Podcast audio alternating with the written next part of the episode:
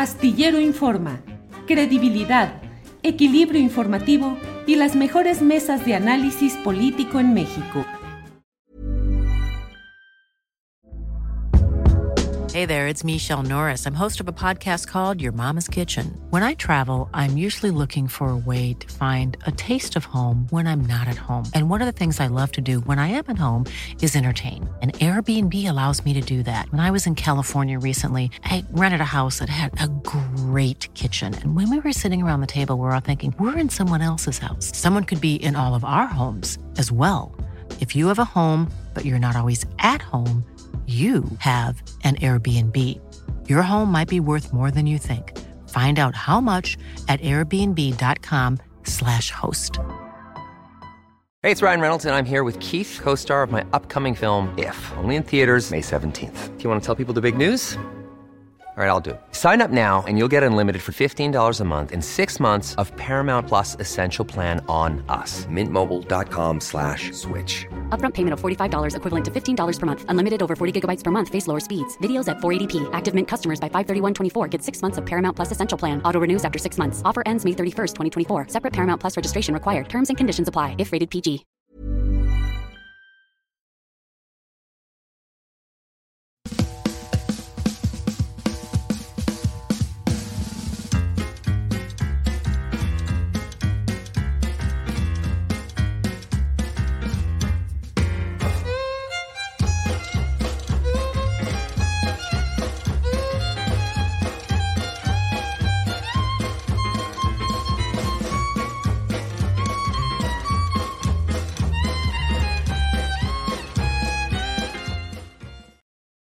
Hola, hola, hola, Buen, buenas tardes, buen viernes. Es la una de la, de la tarde y es el último programa del año. Eh, la próxima semana tenemos el primero del siguiente año, pero por lo pronto estamos, estamos cerrando y también estamos cerrando esta semana donde eh, me he encargado de la conducción en sustitución de Julio Astillero que anda descansando. La semana pasada estuvieron Arturo Cano y Marta Olivia López y la próxima semana, muy amablemente, Marta Olivia me ayudará a llevar la conducción. Eh, vamos a, em, empezar con la información, con las noticias, porque como ustedes saben, eh, aunque el mundo está de vacaciones, o al menos el mundo que celebra la Navidad, la información no para y de esto nos va a contar nuestra querida compañera Alex Fernanda. Hola, Temoris, ¿cómo estás? Feliz viernes. Ya, sí, feliz viernes y feliz pues ya fin de año. Sí, ya hoy es el último, el último programa, pero pues como dices, la información no para. Y pues comenzamos con que al dar detalles de la inauguración de la megafarmacia en Huehuetoca, Estado de México, Junto con integrantes de su gabinete, el presidente Andrés Manuel López Obrador sostuvo que es muy probable que sea la farmacia más grande del mundo, con una extensión de 50 hectáreas en el que su gobierno implementa un sistema para garantizar el suministro de cualquier medicina en 48 horas. En la, en la megafarmacia se, guarda, se guardan más de 4.187 millones de piezas de insumos que costaron 219 millones de dólares, detalló el secretario de Salud, Jorge Alcocer. El presidente aseguró que contará con un sistema de comunicación y transporte eficiente que llevará los fármacos a lo largo del país. Vamos con el video. Todos los medicamentos son gratuitos. No va a pagar el paciente lo que va a costar el llevar el medicamento. Porque como lo hemos dicho muchas veces, la salud no es un privilegio, es un derecho. No hay nada que pueda impedir que funcione. Todo esto nos eh, obliga a actuar cada vez con más eficiencia como servidores públicos. Todo esto lo manejaba, lo voy a decir, una mafia. Sí era un comercio, ¿no? Y eso es legal. Pero era un comercio impregnado de corrupción en tanto, Pedro, Pedro Loman, director de Birmex, que es la empresa a cargo de la mega farmacia del bienestar, explicó el proceso para que las personas puedan adquirir sus medicinas y señaló el número, que el número de atención comienza a funcionar hoy. Vamos a escucharlo. La, la megafarmacia del bienestar propiamente dicha, per se, tiene 5.200 metros cuadrados en donde se encuentran ya instalados seis baterías de racks con cinco niveles. En el mismo interior de la megafarmacia hay 10 posiciones exclusivas para ella para embarque y salida de medicamentos. Cuenta en el mismo lugar, como parte de la megafarmacia, un centro de mando donde están representadas las instituciones, un centro de atención a, a todos los derechohabientes y una sala de juntas, un área de planeo, un área de supervisión y donde se definen las rutas respectivas. Cumplimos, la que sigue por favor, plenamente con la regulación. Tenemos ya el aviso de funcionamiento de megafarmacia de Cofepris. Este es el proceso de la megafarmacia. La megafarmacia tiene un centro de atención que específicamente responde, Centro de Atención de la Megafarmacia del Bienestar. Aquí se reciben todas las llamadas de los derechohabientes y se les transmite a los institutos que tienen que ver con el tema, que son los tres principales, el Seguro Social, el ISTE y el INS Bienestar. Ellos tienen un máximo de tres horas para resolver la propia institución cuál es la respuesta que puede dar ante la ausencia de un medicamento que se ha verificado que tiene una receta, que la persona que está llamando es quien dice ser, y entonces ellos tienen tres horas para resolver. La inauguración de la megafarmacia se está llevando a cabo en este momento. Vamos a ver un fragmento de cómo se está viviendo.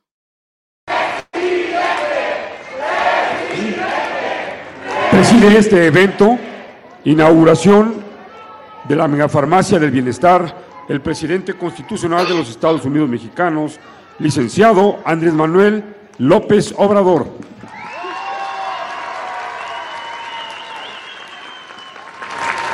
Lo acompañan la gobernadora constitucional del Estado de México, Delfina Gómez Álvarez.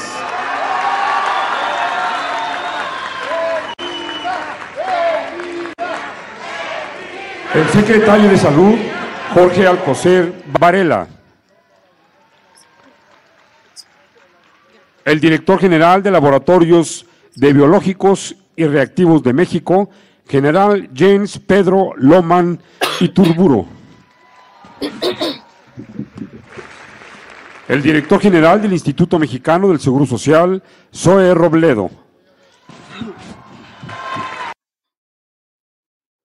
Por otro lado, el presidente López Obrador señaló que se está buscando un acuerdo con la empresa Vulcan, que explota el banco de arena cálica en la Riviera Maya, para adquirir sus más de 2.000 hectáreas. Desde Palacio Nacional informó que la canciller Alicia Bárcena negocia para comprar el terreno y que se pueda convertir en un área natural y aseguró que antes de que concluya su sexenio esto quedará resuelto. Eh, vamos a escuchar. Se está buscando un acuerdo, no descartamos esa posibilidad. Alicia Bárcena está personalmente tratando el tema.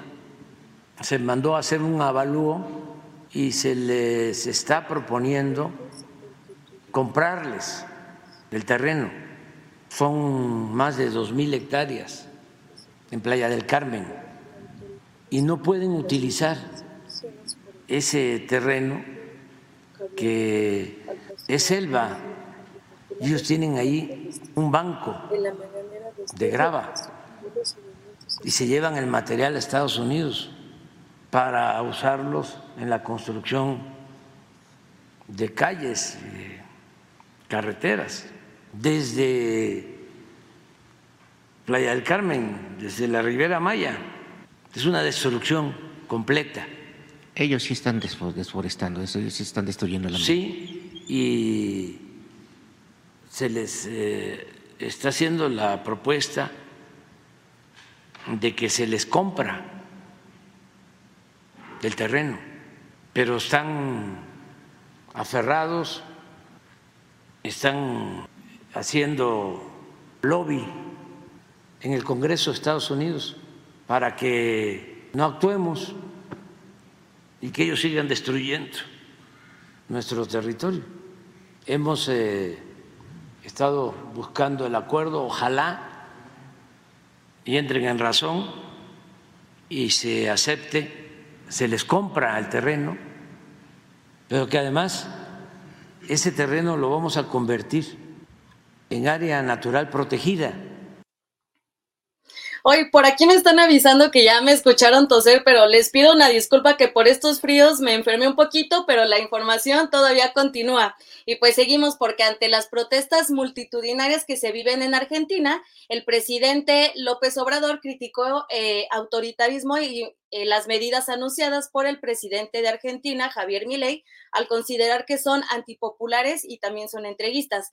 En la mañanera de este viernes sugirió a los movimientos sociales argentinos buscar formas pacíficas y llamó a los movimientos sociales de América, América Latina a no dejarse engañar por las extravagancias, pues aseguró que el autoritarismo no funciona. Adelante con el video se debe de evitar el acoso, no caer en la trampa de la violencia. Hay muchas maneras de protestar. Lo mejor es la no violencia, la resistencia civil pacífica. Por lo general, la derecha, el conservadurismo, es muy autoritario y quieren eh, imponerse por la fuerza para someter y además producir, generar miedo. El autoritarismo no funciona. Es cosa de no caer en la trampa de la violencia, porque ahí sí, ¿qué tienen ellos? La fuerza bruta, no tienen la razón. Imagínense utilizar el discurso de la libertad y después impedir la libertad, negar la libertad, condicionar la libertad. Pero así son. ¿eh? La verdadera doctrina de la derecha es la hipocresía.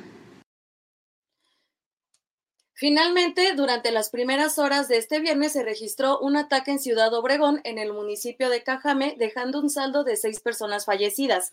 Las primeras líneas de investigación indican que fue un, un ataque directo contra un civil que presuntamente era líder de un grupo criminal, indicó la Fiscalía de Sonora en un primer reporte. Luego de que se realizó el reporte del ataque, corporaciones de seguridad de los tres niveles de gobierno montaron un operativo en el lugar y alrededores en busca de los responsables. Además, se iniciaron las carpetas de investigación correspondientes. De la misma forma, se ha mencionado que al menos 26 personas más resultaron heridas, entre ellos cinco menores de edad que ya fueron llevados a un hospital para que puedan ser atendidos. Temoris, regresamos contigo.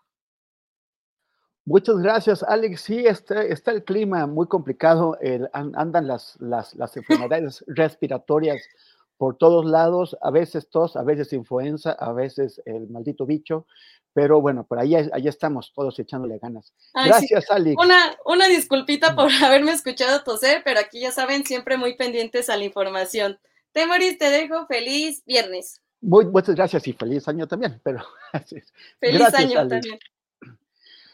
Ahora vamos a tener una entrevista con un, con un académico, un, un investigación, un, investigador del, del CIDE eh, especializado en seguridad, un hombre a quien yo aprecio muchísimo, Carlos Pérez Ricard. Eh, Carlos, muchas gracias por estar con nosotros. ¿Qué tal, Temoris? Me, me encanta estar hoy contigo. ¿Cómo te va? Gracias. Oye, este, bueno, yo sé que nos estás haciendo el favor. Eh, porque te agarramos a, a, medias vacaciones, pero bueno, esto es, está vamos a empezar un año muy complicado, muy complicado porque a todo el panorama de los distintos focos de violencia que hay en el país se suma el contexto electoral. Eh, hemos tenido procesos electorales muy violentos y también es en el contexto electoral donde deberíamos escuchar propuestas de eh, los candidatos y las candidatas en, los distintos niveles para ver que, cómo vamos a salir de esta, ¿no? Porque, eh, como tú sabes, eh, en ese sexenio eh, llegamos a una meseta, pero, pero no se han producido los resultados que esperábamos para esas alturas. ¿Qué nos puedes contar sobre esto, querido Carlos? Bueno, el planteamiento general sería eh, el que tú ya mencionas. El presidente López Obrador recibió el país con una cifra de 36 mil muertos al año, homicidios al año. Eh, durante tres años esa cifra se mantuvo básicamente igual, 35, 36 mil personas. Ya el año 2022 vimos una reducción importante, hacia 33 mil homicidios, y es probable que vayamos a terminar el 2023, perdón, 2023 con una cifra menor eh, a los, a los 30 mil o sobre los 30 mil homicidios, que sigue siendo altísima, básicamente una tasa de 26 por cada 100 mil habitantes. Es la más baja desde el año 2016 y sin embargo sigue siendo altísima para eh, la tasa que venía teniendo México antes del 2007. Recordemos que es 2007 el año en el que empieza a crecer la violencia homicida en México y eh, durante mucho tiempo fue escalando hasta el año más o menos 2000, 2014, 2015, que tuvo una baja y luego hemos visto los últimos años del sexenio de, Enrique Peña que crece, se mantiene con el presidente eh, Andrés Manuel López Obrador y otra vez comienza a bajar 2022, 2023, pero sigue siendo muy alta la tasa. Y me temo, eh, y aquí quizás el primer insight importante a lo que quiero mencionar, me temo que el siguiente año va a ser particularmente violento. Eh, las campañas electorales lamentablemente ofrecen las oportunidades para que se renegocien acuerdos criminales entre autoridades. Los cambios de gobierno no siempre vienen bien en temas de homicidio entonces, lo que me temo es que vamos a ver eh, crecer otra vez el número de homicidios en nuestro país. Eh, y sobre todo, la primera parte del año, los primeros cinco o seis meses, van a ser eh, meses donde se va a celebrar mucha violencia electoral contra candidatos, contra aspirantes, y después julio y agosto contra gente que fue electa como candidatos eh, a puestos de, elección popular. Entonces, va a ser un año muy complicado, hay que poner atención a algunas regiones del país, si quieres ahora te expreso cuáles creo que hay que tener eh, una lupa especial, pero me temo que sí, a pesar de que 2023 fue menos violento que 2022 y creo que es el séptimo año con, menos homicidios, pues eh, desde hace siete años no, no, había tan pocos homicidios como en 2023, ¿no? que siguen siendo, insisto, muy altos me parece que 2024 va a ser un año bastante complicado. Pues muy bien, cuéntanos cuáles son estas zonas especiales, estas zonas de, atención especial que, debemos tener.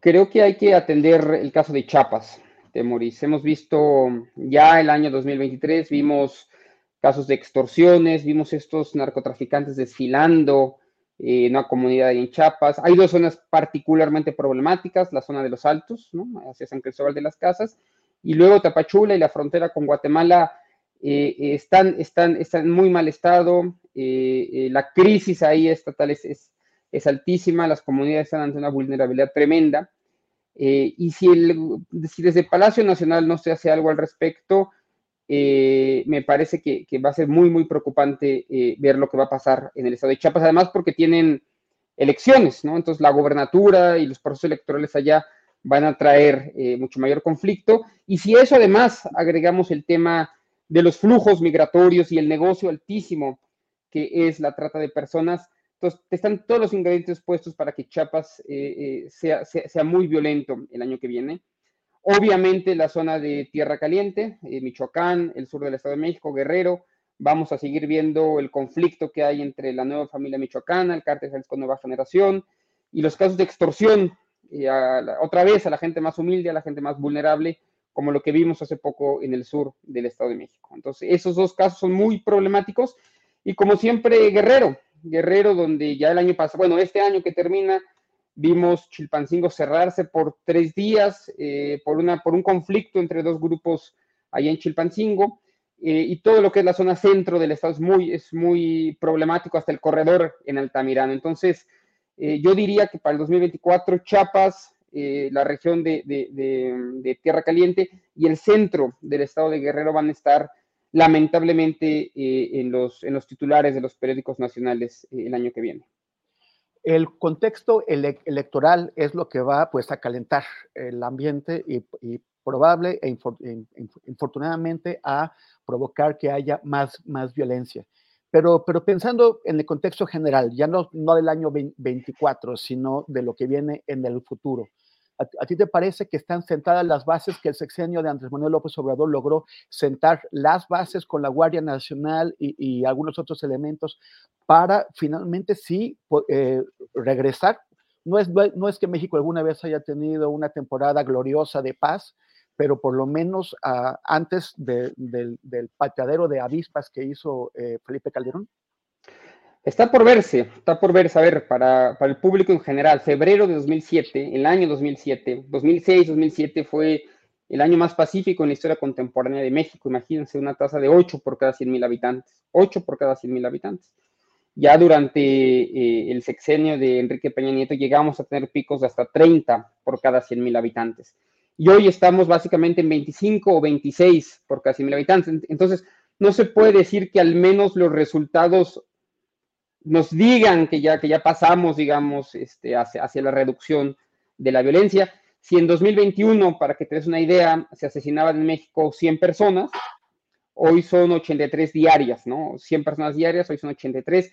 Sí hay una reducción importante, eso no quiere decir que se haya resuelto ni mucho menos el problema.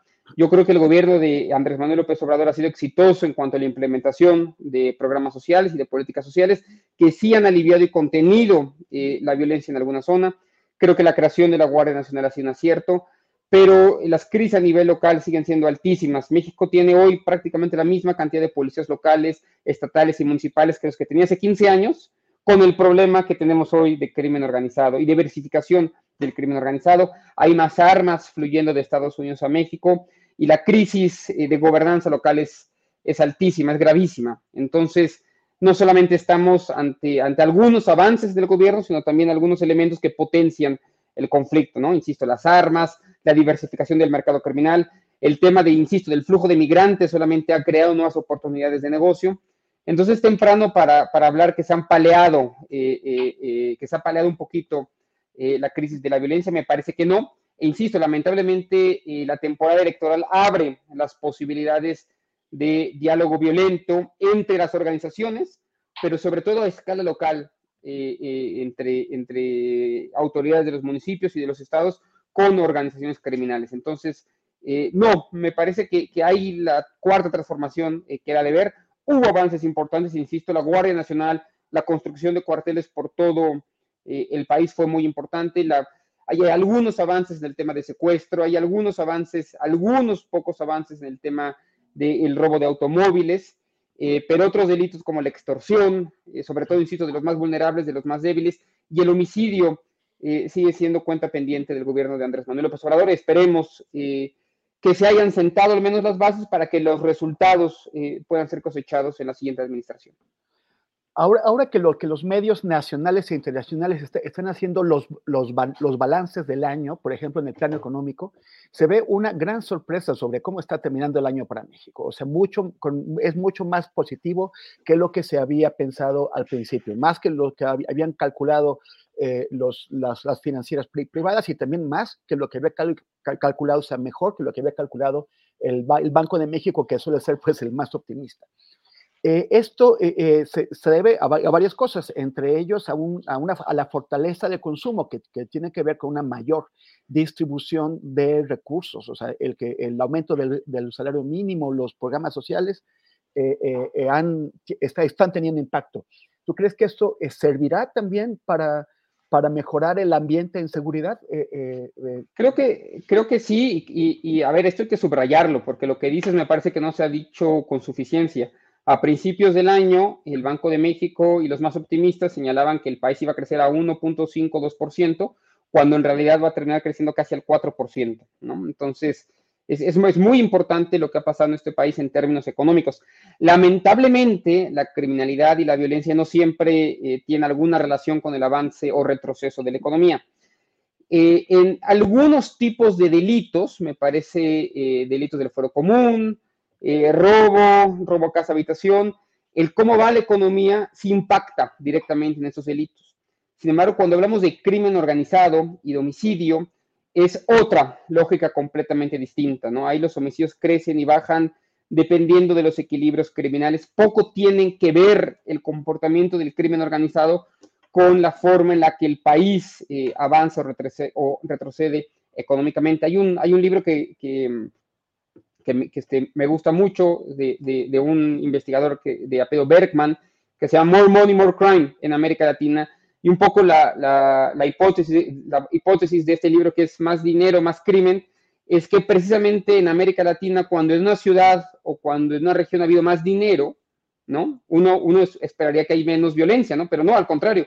Más dinero en una ciudad muchas veces lo que hace es acentuar desigualdades sociales, profundizar desequilibrios eh, sociales en una ciudad en particular y, hace que, se, que, que, crezca el crimen, ¿no? Entonces, ir mejor económicamente no necesariamente te va a traer mejores niveles de violencia o de criminalidad, acaso lo contrario. Insisto, el crimen organizado tiene una lógica distinta a la de la criminalidad común que si tienes bajas tasas de desempleo, si tienes mayor eh, acceso al consumo, sí puedes ver reducido cierto tipo de crimen, ¿no? Crimen más, eh, el, que nota o el que ve la gente corriente en, las calles, pero insisto, la criminalidad organizada se mueve por, otros factores, tiene que ver más con la trata de personas, con el flujo de migrantes, con el precio de la droga, con las posibilidades de extorsión, con la presencia de fuerzas federales, que no están necesariamente ancladas a la... Em, eh, a, cómo va económicamente el país. ¿no? Entonces, si bien celebramos y qué bueno que al país le esté yendo bien económicamente, eso tarda mucho en todo caso en repercutir en, eh, las lógicas criminales. ¿Qué, esperarías tú, Carlos, de las, de, las plataformas de campaña de, las, de las candidatas presidenciales, pero en, general de las, de las candidaturas a los distintos niveles? Van, eh, van a, o sea, ¿cómo, ¿cómo deberían recuperar el problema de la inseguridad en sus plataformas? Mira, yo creo que esencialmente las candidatas tienen que decidirse entre dos opciones. Una es eh, apoyar realmente o no las autoridades locales o estatales. O sea, definirse si vamos o no a meter dinero, inversión, porque ahí está, las prioridades se ven en presupuestos. ¿Vamos o no a apoyar policías locales y municipales? Esa es una opción. y la otra es seguir potenciando Guardia Nacional como una manta, a veces alcanza para tapar la cabeza y a veces alcanza para tapar los pies, pero no siempre todo. Tienen que definirse si la estrategia va a ser apoyar policías locales y municipales, que realmente se otorguen los fondos para ello y los incentivos para, para mejorar capacidades de investigación a nivel policial.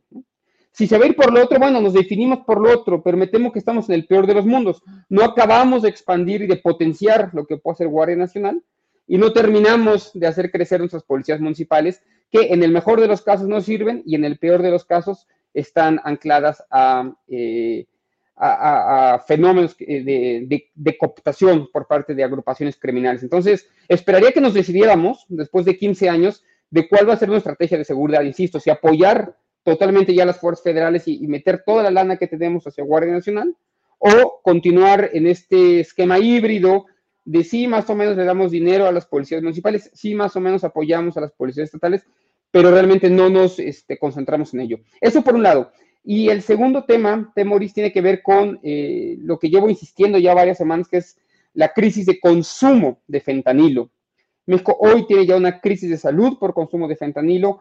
No tenemos estadísticas eh, eficientes alrededor de esto, porque, entre otras cosas, eh, no se hace la encuesta que hacía el INEGI desde el año 2017, entonces no sabemos el, el tamaño, digamos, de la crisis de consumo, pero sí sabemos por experiencias anecdóticas y por algunos estudios que comienzan a publicarse que el fentanilo no solo ya llegó a la frontera norte, sabemos que el consumo ya en la frontera norte es altísimo, en Mexicali, en Tecate, en, toda la región de, las, de Baja Californias, sino por una suerte, por, una serie de eh, estudios en los últimos meses sabemos también que ya llegó a la Ciudad de México y que está mezclado con muchas sustancias. Entonces, Aquí lo que le diría a las candidatas y lo que creo que es muy importante para la campaña electoral es atender ya el tema del fentanilo. Nos acostumbramos a pensarlo como un tema de Estados Unidos, ¿no?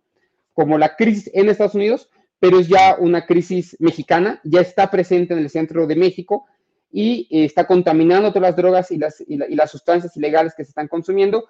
Y apostaría a que las candidatas vean en las políticas de reducción de daños, que vean en, la forma de, atajar este problema desde la perspectiva de salud y no otra vez, como lo llevamos haciendo desde 1970 o antes, eh, el problema de las drogas desde una perspectiva eh, de seguridad, sino desde una perspectiva de salud, antes de que reviente el problema, ¿no? Esos son los dos temas que yo veo, potenciar o no Guardia Nacional, ¿no? Y qué hacer con las policías locales y municipales, definirnos alrededor de eso, y el tema del fentanilo, que sí es un nuevo elemento, digamos, en la ecuación que no teníamos hace 3, 4 años y que comenzamos a tener ahora. Y hay otro tema, si me permite rápido, Temoris, el tema de las armas, ¿no? El tema de las armas para mí es el tema central de la política de seguridad del Estado mexicano.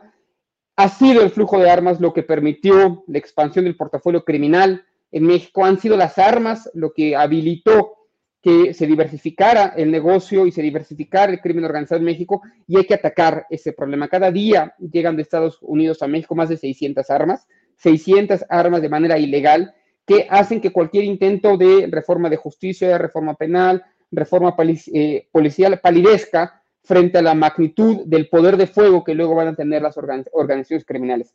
Entonces ese sería el tercer tema que creo que ojalá aparezca en, en las plataformas de las candidatas de, plano cómo vamos a generar una política de reducción de armas de fuego en México, porque mientras continúe la exportación de armas de Estados Unidos a México, seguiremos anclados en este problema como desde hace 15 años lo tenemos eh, sin, sin, ver la salida, ¿no? Entonces, ojalá el 2024 no solamente sea el año donde vamos a ver, insisto, este, esta nueva renegociación de, de, de, equilibrios criminales a nivel local, sino también el año de las propuestas y que para junio la nueva presidenta de México pueda eh, atacar el problema desde esos tres frentes que, ya mencionaba. Muchas gracias, Carlos Pérez Ricard. Eh, tengo, eh, confío en que en, vacaciones sí te quites el saco, no, no estés todo el tiempo ahí con, con por lo menos no, no te pones corbata, pero bueno, trata de disfrutarte. Te agradezco el tiempo que nos has. te agradezco a ti, Temoris, y te deseo a ti, bueno, y a Julio, claro, y a todo el auditorio de, de, de Julio Astillero, siempre lo mejor y esperamos seguir hablando contigo, con Julio, el 2024. Excelente. Un abrazo. Que te vaya muy bien, un abrazo.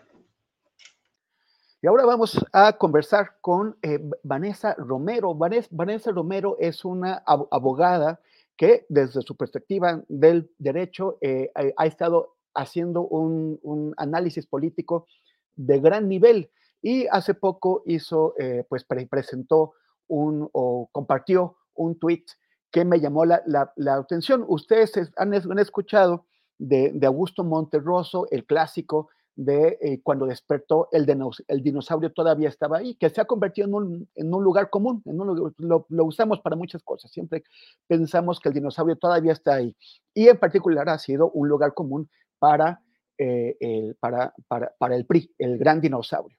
Pero ella eh, acaba de innovar con una cosa que es evidente, es obvia, pero quiero tener su perspectiva, porque dice, y cuando despertó, el dinosaurio estaba chiquitito. Ahora es del Vinipri. Vanessa Romero, te agradezco muchísimo. Eh, hola, hola Temoris, ¿cómo estás? ¿Cómo estás? ¿Cómo, cómo, estás? También tú sacándote de, tus vacaciones y también unas, vacaciones muy, muy formales, con cuello de tortuga, lentes. Es el frío, es el frío. Libros. Eh, Vanessa, entonces, el dinosaurio se nos encogió.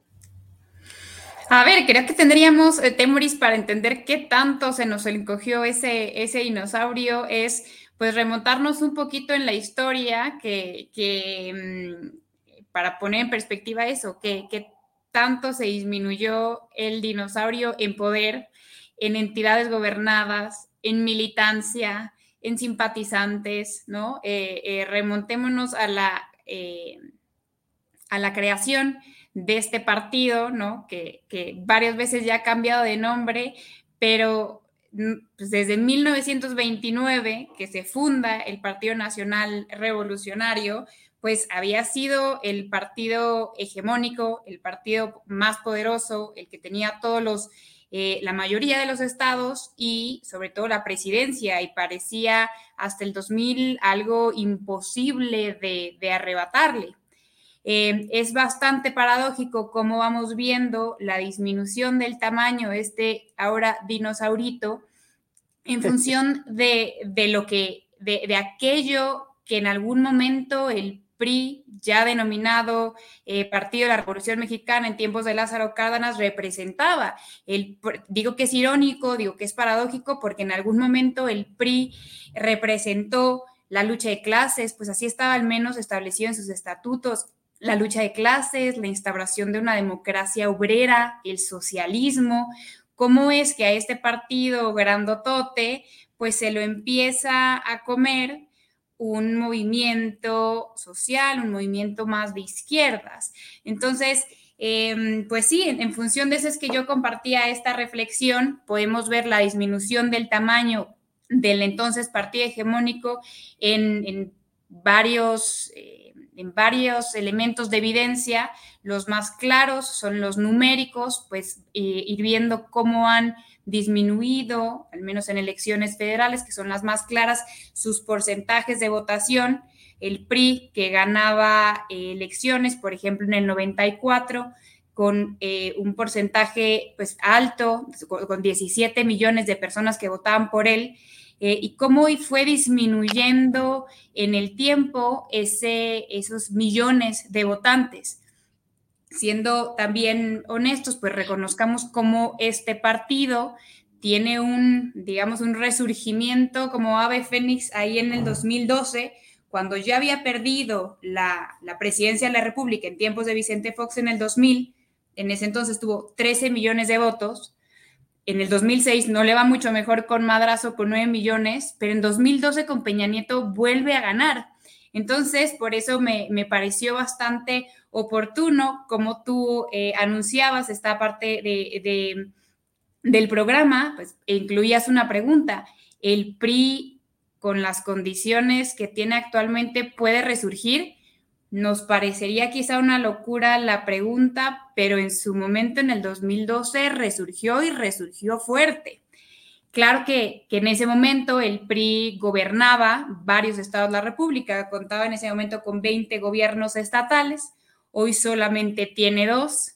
La militancia se le ha disminuido de forma importante, eh, lo podemos ver con actos recientes, precisamente en ese contexto, contexto es en el que yo transmitía este mensaje eh, em, de, la disminución del tamaño del partido, pues recordarás hace que fue dos semanitas que algunos em, militantes del PRI, que por cierto ya habían renunciado hace un poco más de tiempo em, al partido, pero anunciaron la creación de esto que ellos denominan la Alianza Progresista para sumarse, de cierto modo, pues ellos no dicen que, formarán parte de, Morena ni militarán en el partido, pero sí hacen referencia abierta a apoyar la candidatura de Claudia Sheinbaum. Entonces estamos viendo ya como priistas eh, que claramente los, eh, identificábamos con esa etiqueta, yéndose a otros movimientos o algunos otros partidos.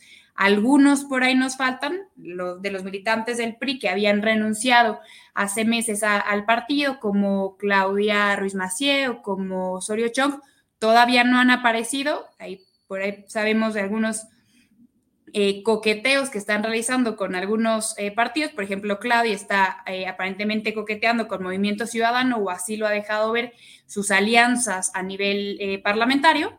Eh, otros ya están abiertamente en el verde y otros, pues, digamos, están en stand-by para ver qué puerta les abren.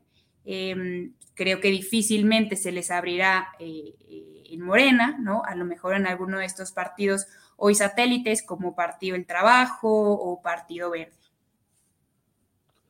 Oye, Vanessa, eh, tú sabes, bueno, lo acabas de mencionar, ¿no? E, estos, estos, periodistas que hace dos semanas de pronto están dando el salto, ¿no? Erubiel, Adrián Rubalcaba, eh, Alejandro Murat, y andan pepenando otros periodistas por el país, ya, ya encontraron unos, unos, unos para, para pepenar en Veracruz y andan por, por, por, todos lados, con el afán de crear como su corriente tricolor de la 4T, ¿no? Una corriente que ya podría haber sido creada, que tal vez de hecho ya existe, y, y en el contexto de la acusación, que, que, que, se hace desde la oposición, que se hace desde el PRI, que, eh, que Morena sería como otro PRI. ¿Tú crees que eh, el dinosaurio, que los dinosaurios como otros reptiles cambian de piel? Sí, creo que la crítica por parte de la oposición, pues, em, es, es, un poco ridícula porque obvian la premisa, están criticando que Morena se convierta en aquello que ellos son. Entonces creo que la crítica por parte de la oposición es bastante compleja. Un poco más eh, legítima, válida, es la eh, eh, oposición, es la crítica por parte de simpatizantes de, Morena, de, de militantes propiamente del partido, que dicen, oye, ¿cómo estamos abriéndole las puertas del movimiento a aquellas personas que hemos criticado en el pasado? Uno, dos, que eh, la mayoría tienen fuertes, están relacionados con fuertes escándalos de corrupción, y tres, que pues nos trajeron al problema en el que estamos metidos. Vaya, en este diagnóstico que realiza el propio presidente del problema que el neoliberalismo trajo al país, pues cómo es que estamos abriendo de las filas a las personas que nos trajeron hasta este sitio que, tanto nos está eh, eh, costando trabajo solucionar. En ese contexto, me parece sensata la respuesta que da Claudia Sheinbaum, que hasta ahora es, a ver, lo que están diciendo estos integrantes de la Alianza Progresista es un acto unilateral, pues claramente deben haber existido pláticas previas con ella. Ella señala que no hay ningún compromiso, digamos, político de, mm, repartirles algún nombramiento, alguna asignación, algún puesto y si nos ponemos sensatos, pues hace sentido desde la posición de Claudia Sheinbaum construir este tipo de alianzas de cara a una elección para lograr el objetivo de su propio movimiento, que no se, entiende que no es solamente ganar la elección por ganar la elección, sino implementar el proyecto de transformación eh, que ella denomina como el segundo piso de la transformación. Creo que es importante que este tipo de alianzas, que este tipo de ofrecimientos los vendan como unilaterales o sean acuerdos bilaterales, sí sean tratados con sumo cuidado por parte del movimiento del presidente, no solo por las tensiones internas que se generarán eh, naturalmente dentro del partido, eh, sobre todo por diferencias ideológicas que son significativas, vaya, eran eh, priistas y eran priistas neoliberales, ¿no? No eran priistas eh, de, tiempos de Lázaro Cárdenas, en donde a lo mejor sí existía alguna identidad ideológica. Ellos estuvieron militando y ejerciendo eh, posiciones de poder durante el periodo neoliberal del PRI. Entonces, la, diferencia ideológica por ahí es clara, aunque cierto es, y aquí un paréntesis, porque tú, tú lo mencionabas, eh, en la vigésimo tercera asamblea del PRI es cuando aparentemente se refundan, ¿no? Esto fue que 2000, eh, hace un par de años, eh, se refundan y nuevamente vuelven a ser un partido pues de centro izquierda, progresista, ambientalistas, pro derecho de las mujeres. Entonces, sí, si bien están intentando desde hace tiempo tener esta refundación de imagen, pues cierto es que ellos cuando fueron funcionarios públicos no, eh, vaya, eh, gobernaron con función de esas ideas. Entonces, creo que sí es importante que el presidente, el, partido del presidente, cerrando aquí, aquí mi idea, eh, maneje muy bien este tipo de, alianza de alianzas porque lo que hace es mermar la confianza electoral porque permite ver que no estás o tan comprometido con, tus valores o se muestra un pragmatismo pues sumamente eh, abierto para lograr lo que ahora conocemos como plan C, que son las mayorías calificadas. Eh, si no se lograran a través de la vía electoral, pues se lograrán a través de este tipo de alianzas.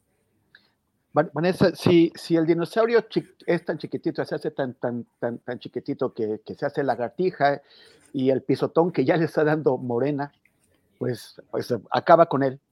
Eh, ¿qué, ¿qué, va a quedar? O sea, ¿cómo ves? Eh, eh, es fin de año, date un poquito de chance para pensar cómo va a ser el, el, escenario de partidos de los siguientes años. O sea, Movimiento Ciudadano crecerá, sobrevivirá el PAN, habrá Morena se mantendrá unida o habrá decisiones que generen nuevas organizaciones políticas, porque lo que estamos viendo en este momento no lo podíamos imaginar hace unos poquitos años, en el 2017 y 2016, ¿quién se iba a imaginar el escenario de partidos que ya estamos teniendo ahora? Y yo creo que seguirá cambiando. ¿Cómo la ves?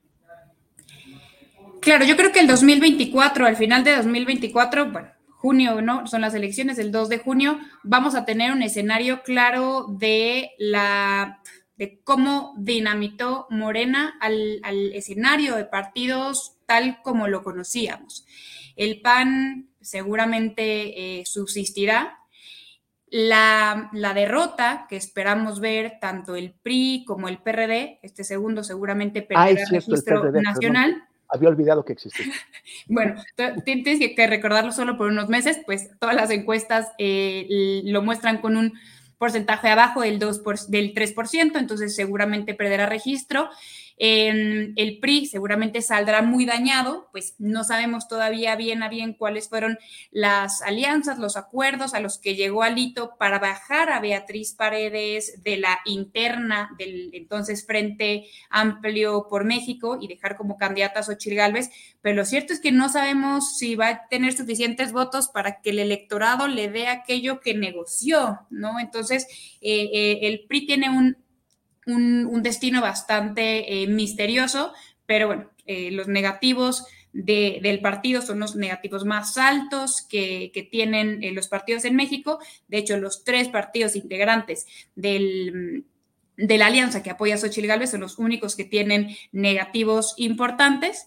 Em, por parte de Morena, yo creo que vamos a partir de la salida del presidente López Obrador, vamos a empezar a ver eh, rupturas, pues si bien se dice que dentro de Morena no hay movimientos, no hay eh, diferencias eh, ideológicas, pues cierto es que un movimiento tan grande con tantos, eh, gobernando con tantos estados, con tantas personas con intereses eh, eh, hacia dentro del partido, pues difícilmente se conservará unitario, monolítico en términos ideológicos, sobre todo después de la salida del presidente. Difícilmente sin un liderazgo de tal con tal carisma, de tal magnitud, con tanta eh, fuerza afiliatoria, pues se conservará, te digo, monolítico. Y por parte del Movimiento Ciudadano, yo creo que va a ser muy interesante lo que veamos en los en los próximos eh, meses, pues tendrán que definir candidato. Por ahí se escucha todavía a Dante Delgado, que no sé cómo va a hacer para vender una, una candidatura joven con él como figura. Está Álvarez Maynés, pues es un buen político, pero la verdad es que bastante desconocido. Colosio sigue sonando, independientemente de que él ya señaló que no está interesado.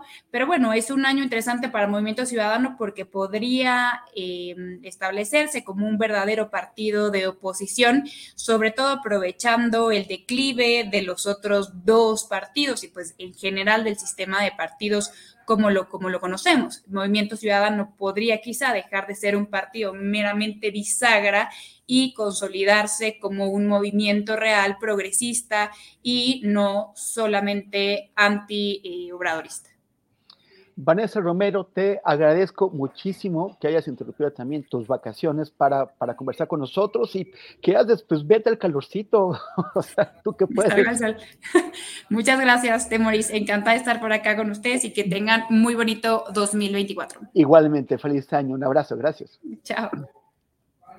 Y ahora, ahora pasamos con, con un escritor, un, un, gran observador de la tecnología, de la, de la cultura, Nayef Yeya, que, eh, que nos va a estar con nosotros, bueno, que está con nosotros ya eh, desde Nueva York. Nayef Yeya, eh, muchísimas gracias por aceptar. ¡Ay, tú me ganaste!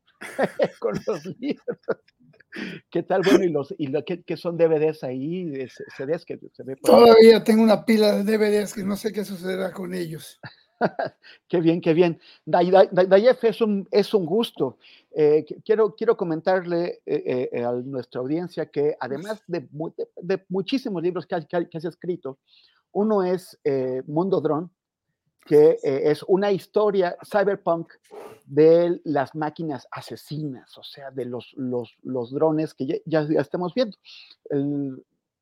Este, tenemos un tono muy, muy jocoso por ahí que también detenemos un poquito, hacer una pausa. Eh, el día de ayer, en una ciudad de Cisjordania, de Palestina, que se llama Tulkarem, había eh, cinco chicos, había una intervención del ejército israelí sobre la ciudad, pero esa intervención se daba en un lado y había cinco muchachos que se habían reunido en otra parte de la, de la ciudad, que estaban conversando ahí, que no, que no tienen ninguna actitud hostil, pero llegó un dron disparó un misil y los mató a cinco chicos. Y eh, en otras partes, en Jenin, hace unas semanas que estuve en Jenin, también en, Cisjordania, en buenas partes, en, una parte, en varias partes del campo de, refugiados, han colocado eh, mantas o telas eh, en, como entre los edificios para cubrir y que, y que los, los, drones no los, no los vean. en, en, estos sitios siempre que se escucha un dron, como, no, como el espacio aéreo está, está cerrado, eh, no se permite eh, más, más vuelos que los del ejército israelí, siempre que se escucha un avión, ya se sabe que es un avión que va a, gas a, arrojar bombas. Pero cuando se escucha otro sonido, que también es de algo que está arriba, es un dron que viene a vigilar y que es, es la anticipación de que habrá una, la entrada del ejército y, disparos. Cuando estuve en Gaza en 2014, el sonido de los drones era perpetuo. Día y noche sabíamos que había drones. No siempre los ves, pero los escuchas todo el tiempo. ¿En qué, en qué estamos? Eh, porque también se anticipa el tema de la, inteligencia artificial, del momento en que eh, este tipo de, de, de, instrumentos, que puede ser un dron, o sea, volador, pero también puede ser un robot, puede, puede, puede, puede ser eh, eh, un submarino o un barco que, no tripulado que, que, que pueda ser controlado remotamente, o sea, una persona lo controla remotamente, pero también a veces se, pierde la comunicación, a veces se, devora la comunicación. Y la idea es que la inteligencia artificial, con base en algoritmos, pueda determinar si una persona debe ser asesinada o no. Que, la pregunta, ya después de todo este rollo, es, ¿el futuro nos alcanzó? Wow. Bueno, Temoris, muchísimas gracias por invitarme, eh, por tenerme aquí. Eh, eh, yo creo que sí, el futuro está aquí, eh, ya lo estamos viendo. Eh, yo cuando empecé a escribir de drones fue en el año 2003, a raíz de, de esta noticia que apareció como en la página 14 del New York Times, que decía que un dron armado acababa de destruir un jeep en el medio del desierto en Yemen con seis personas, asesinándolos a todos. Me pareció en ese momento que eso era un punto de, quiebre, ¿no? que eso era un, cambio en, eh, en, la historia de las armas y del uso de tecnologías como estas, de alta tecnología y de la, de la, la, posibilidad eventual de darle a las máquinas la, decisión de cuándo asesinar a alguien. Y como bien dices tú, eh, ya hay muchos experimentos en Estados Unidos y en Israel principalmente, pero no únicamente, de asignarle a las máquinas la, posibilidad de decidir cuándo disparar, de evaluar un blanco. Y eso, eso es absolutamente aterrador. Yo creo que es, eh, marca, marca una nueva relación de nosotros con las tecnologías, con lo que nos espera. Y, y, es algo que deberíamos todos estar muy conscientes y tomarlo como una realidad. Hoy con los dos frentes, con estos dos eh, em, batallas, eh, una que es una guerra, que es la de Ucrania contra Rusia, y otra que es simplemente una masacre de civiles, que es la de lo que está haciendo Israel en Gaza, eh, estar todos muy alarmados por lo que está sucediendo, por esta instrumentación de la muerte, por esa automatización de la muerte y esta, este genocidio por algoritmo que mencionas tú. Hay, ya eh, está en uso un sistema, eh, publiqué un, artículo sobre esto eh, en Milenio, un sistema que se llama la oposición Hapsora, que significa el Evangelio, y que lo que hace es determinar blancos automáticamente. determinar blancos no es cualquier cosa, es muy difícil. uno de, de, los, el ex jefe del, Estado Mayor del Ejército israelí, en una entrevista que concedió, explicó que antes, para determinar blancos, ellos podían eh, establecer 100 blancos en un año. Ahora, eh, este sistema lo hace en un día y también con base en, en, algoritmos. De, determinar a quién van a asesinar es con base en una serie de elementos de, qué, a qué se parece. Entonces, se, se parece a un enemigo, entonces hay que matarlo. Y si hay que matar a la gente que está alrededor, hay que hacerlo. Eh, ¿qué, qué, implicaciones éticas tiene esto? No, es tremendo, tremendo porque si, si desnudas lo que acabas de decir, es básicamente asesinar gente en base a representaciones, en base a píxeles, en base a imágenes en pantalla que a menudo son engañosas. O sea, es decir, la gran mayoría de las veces una imagen transmite una idea y una idea informada por la ideología informada por prejuicios, informada por el racismo, y informada por muchas otras cuestiones que son totalmente eh, subjetivas. Entonces, imagínate si depositamos la fe de, un, de, un ataque militar en eso.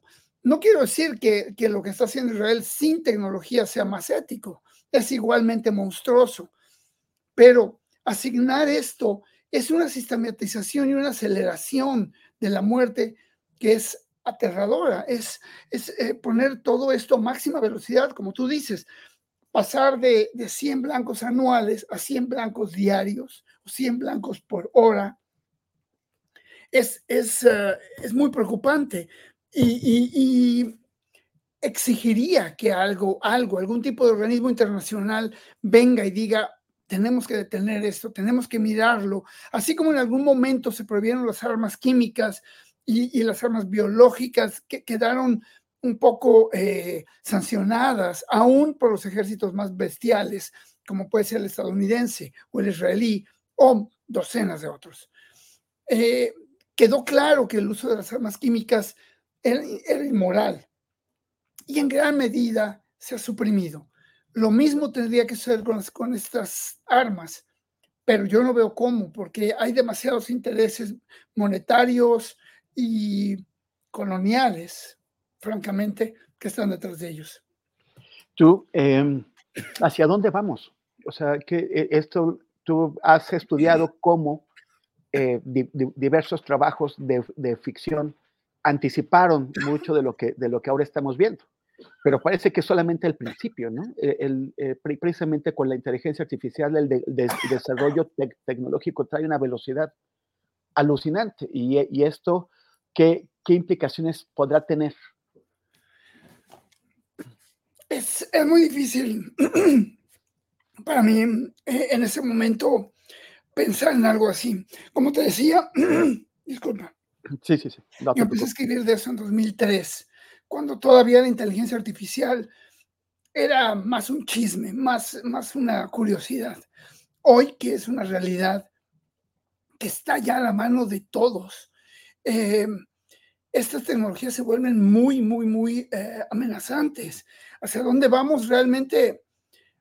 Pues por un lado, hace una especie curiosa de democratización del poderío del dron.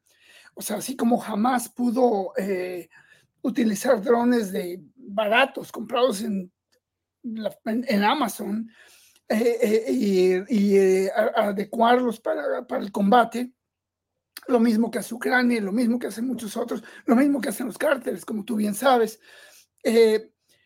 esta democratización ha dado cierto poder, así como la computadora personal dio cierto poder al individuo para defenderse de las grandes corporaciones, de los ejércitos, de la intervención, del intervencionismo, del, espionaje eh, militar y corporativo. O sea, estas herramientas nos, están, nos han ayudado también a defendernos, a crear redes de resistencia, tanto civil como armada. Eh, pero pero la velocidad en que se va desarrollando a, otros niveles, lo que está haciendo OpenAI y otros muchísimas eh, eh, corporaciones, y lo que eso representa para armar a, los ejércitos, a los sistemas de, vigilancia, a las agencias de espionaje, en fin, todo esto pues va a mil por hora. Y cada día, no sé tú, pero yo cada día me siento como que no tengo la, capacidad de asimilar todo lo que está sucediendo. Entonces nosotros que, estamos todo el día tratando de investigar, entender y descifrar, imagínate el ciudadano medio que pues que vive en, esta, en este torbellino, en este tsunami informativo y desinformativo. Eh, es una situación muy difícil para entrar al año 2024. Y, sí, y sí estamos, Dayev, ante una democratización, porque, o sea, el desarrollo es tan veloz, pero también de pronto requiere inversiones tan grandes, que eh, otra posibilidad es que los, los, los adelantos, de, digamos, determinantes, queden en poder de los poderes ahora establecidos que de esa forma pueden garantizar una, una distancia tecnológica, una superioridad tecnológica imbatible, de manera que, eh, que, que, congelen las, las, relaciones de, de, de, poder y sea imposible su reemplazo. O sea que los que estamos abajo nos, nos sometan para siempre. No, claro, y yo, pero fíjate, yo creo que el ataque del 7 de octubre, con todas las atrocidades que puede tener, independientemente de eso, eso ya es otro tema que deberíamos discutir en otro momento, pero solamente visto desde el punto tecnológico, representa esta, esta insurrección tan hollywoodense y tan cinematográfica en contra del imperio. Representa todos los ideales que Hollywood ha venido eh, proclamando y, distribuyendo a través de sus películas desde hace muchas décadas, eh, porque era, era exactamente eh, Goliat, ¿no? David contra Goliat. Era enfrentar drones, como te digo, de 600 dólares o, hasta menos contra, contra sistemas de vigilancia de miles de millones de dólares y haberlos podido confundir y desactivar en gran medida entonces podemos imaginar que quizás este modelo se vaya a seguir repitiendo, pero como tú dices, cada vez las compuertas de la, de la innovación se van cerrando, eh, el acceso que, que, uno va teniendo a esto se va haciendo cada vez más estrecho y los ojos que nos vigilan desde los cielos y desde, y desde la red y desde nuestro propio teléfono celular cada vez son más eh, invasivas más eh, dominantes, más peligrosos en todos los dominios, ¿no? Entonces sí, creo yo que tenemos que estar claramente paranoides en, esta, en este momento de nuestras vidas, pero no perder la esperanza, en cierta forma, seguir creyendo que, que, la innovación eh, civil todavía puede, puede seguir ofreciéndonos algunas alternativas, algunos espacios de pues, de resistencia. Dayef, es, terminamos con un, con un tono moderadamente optimista. se, siente un pesimismo con ganas de que entre el optimismo, ¿no? Pero, pero, pero bueno, que, que, que, sea así, que gane el optimismo, sobre todo ante el año que viene, que se ve que, que será también muy duro. Entonces hay que echarle ganas. Nayef, ya te agradezco muchísimo esta, esta entrevista, que, que, que, disfrutes el año que viene y seguiremos conversando. Oye, pues muchísimas gracias, Temor. Es un placer, un honor estar contigo y muchísimas gracias por tenerme aquí y pues mucha suerte y mis mejores deseos, como siempre, para este año que no se ve muy auspicioso. no, que optimistas. gracias, Nayef. Un abrazote. Gracias. Ahora vamos con una cortinilla porque ya va a empezar la mesa del más allá.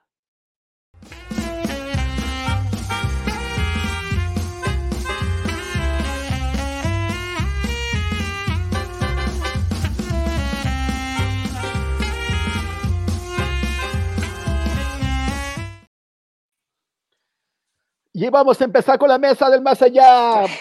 ¿Cómo están? Hola, hola, qué gusto, qué gusto, Fernando, ¿cómo están? ¿Qué tal? Horacio y Fernando que se nos descuadra, se nos voltean, le da la vuelta a las cosas. ¿Cómo estás? Oye, gracias, gracias, gracias Fernando también este, por, por acompañarnos ahora en reemplazo de nuestros compañeros que andan por ahí de paseo. ¿Qué tal? Buena tarde, Horacio Temoris, un, placer.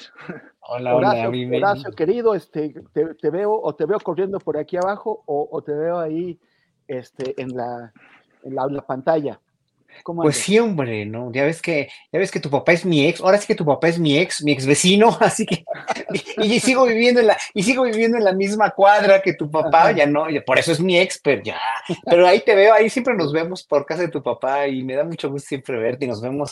No, pues yo siempre te sigo y te veo, qué, qué padres me haces las de, con Ledesma, bueno, tu conducción, oye, qué, qué buena conducción, pero sobre todo, estás mejor que los helados, mejor de, los mejores helados del mundo por esas coberturas que te echaste. en, Gaza y en Cisjordania, no hombre, qué bruto, qué, qué labor, qué labor la tuya. Pues mis respetos para todo tu, para todo tu, este, pues ahora sí que toda tu cosmogonía periodística y además de conductor, qué bárbaro. Muchas gracias, Horacio. Fernando, todavía nos, nos falta Poncho Gutiérrez, estamos esperando que llegue en, cualquier momento. Eh, por lo pronto quería, quería comentarles, eh, acaban de, sacar el día de hoy un tweet de color naranja, que lo, vi y me, pareció que decía, Dance Man, ¿Cómo? Próximamente, Danceman. ¿Quién será ese señor? ¿A, a quién ven ahí? Al, al- al de la Divina Comedia. Porque, o sea, digo, como que la quieren hacer de emoción, pero no, no les está saliendo, ¿no? Nada más, o sea, porque, a ver, esa, esa, esa, esa pose, esa, esa calva, este, pues como que Movimiento Ciudadano se está decantando por quien, pues, mm, o sea, no le salió Samuel, se lo tumbaron. No le salió Marcelo, no se animó. Entonces se van por el, pues, por el, por el dueño de la, de la franquicia, ¿no? ¿Cómo la ves, Fernando? Eh, bueno, pues eh, interesante, digo, es como la jugada más este, obvia eh, y, lo que todo el mundo pues preveía ante el, ante el escenario que, que describes. También, también se especuló mucho antes que con Marcelo, con, con Monreal, ¿no? Y tampoco se animó. Yo creo que en ambos casos hubo ahí un cálculo este, y cuando, se ve, cuando le midieron el agua a los camotes, pues este, le, este, se rajaron, ¿no? Es, lo, que más fácilmente podemos intuir desde afuera. Eh, pero bueno, pues eh, con Dante creo que se mm, fortalece la, la idea de, de, que es quien, quien parte el queso al, al interior de ese partido. Eh, y, y, bueno, sí, sí creo que va a ser una elección muy competida, muy reñida, eh, mucho más de lo que esperábamos, para ver quién se queda el segundo lugar. Pues, pero, pero, pero podrán pegarle al segundo lugar. O sea, con, con, con Samuel parecía, Samuel parecía. Que, parecía que, que, que, podían pegarle, hasta con Marcelo lo hubieran pegado, ¿no? Ah, eso sí, con, seguro, pero, pero yo, pero es que ve para el otro lado, es decir, este, yo, yo, yo creo que, que el, el, el, PRIAN este, eh, pues está acabando de una manera tan profunda que, eh, que, que, bueno, no, eh, es una, hay una falta de proyecto y una falta de identidad que, que yo creo que Movimiento Ciudadano jugándole este, a la segura podría, podría capitalizar. Quizá no, eh, no gana el segundo lugar, pero, pero va, a estar, va a estar mucho más pareja la elección ahí que entre, entre el primero y el segundo, ¿no? Uh -huh. Horacio, ¿tú cómo, ¿tú cómo la ves? Y, y también, o sea, sobre esto que, que acaba de, de, comentar Fernando, y, o sea, si, si se puede o no aspirar al segundo lugar, o si ellos pueden, ¿no? Porque parece que... Y, y, y también sobre el abuso de la figura de, del caballero de la noche, ¿no? O sea, Milei lo trajo de arriba para abajo, así, ¿no? Además de la motosierra. Eh, estaba eh, eh, pues el señor Harfush, este, Harfush uh -huh. intentando este, pues también convencer a, a un sector del, del, electorado que le importan más los superpoderes que, que, que la realidad. Que no tienes uh, un apunte ahí, este, que me parece interesante que Batman no tiene superpoderes y que de alguna manera es un, es un héroe que, que defiende el status quo, ¿no? Es decir, es, uh -huh. es un multimillonario eh, que, que, golpea pequeños claro. sicarios para que todas las cosas sigan para, igual, ¿no? Ya cierro el, el lo que, como, como, decía el pingüino, lo que tiene son juguetitos, ¿no? Sí, exactamente. Eh, Pero esos juguetitos, sí, los juguetitos, mira, a mí, a mí lo que se me hace es que todo, todo esfuerzo por ponderar a Dante o por ponderar a Xochitl o por ponderar a quien quieran de todos los, de los otros partidos de la oposición es ya hoy por hoy, el día de hoy, no voy a cuando empiecen las campañas ya, en realidad, ¿no? Sino hoy por hoy. Son fatuidades, son, son banalidades cuando lo que en realidad quieren, en realidad lo que quieren no es una, una, un presidente o una presidenta que gane la presidencia, porque eso ya lo saben muy perdido, lo saben muy, muy bien perdido, ¿no? Entonces, este, lo que quieren son las cámaras. Lo que están haciendo claro. es, un esfuerzo por, por recapitular, o más bien por, sí, por, por reconsiderar eh, la posible pluralidad en las cámaras y para ello lo que, lo que están haciendo ahorita son no patadas de ahogado, sino esfuerzos utilizando a la pobre Xochitl Gálvez, que a mí me da mucha vergüenza ajena por cómo la usan. Sí, es, es que es tremendo, es tremendo. O sea, esta pobre mujer, y lo digo así, ¿eh? porque no lo puedo decir de otra manera, cuando la veo, me da mucha pena porque a pesar de que, a pesar de que, de, todo lo que dicen y todo, pues sí, ella es una, ella es una víctima en realidad de toda su, de, de toda su ambición, y que yo creo que ni su ambición es genuina, ¿no? O sea, ella en realidad lo que Xochitl ha querido siempre eh, era, lo que quería antes era ser jefa de gobierno, ¿no? La vida la puso ahí por lo que ha contado en las entrevistas, que pues, son verdades, que parecen ser verdades a medias, pero este, no sé, no sé, Xochitl no está donde tiene que estar. ¿no? Es un juguete, es un títere de Claudio X González directamente de él, o sea, a, él hay que responsabilizarle todo ello y todos los que están con ellos, con él, no todas las corporativas grandes que van a hacer, seguir haciendo la guerra muy sucia.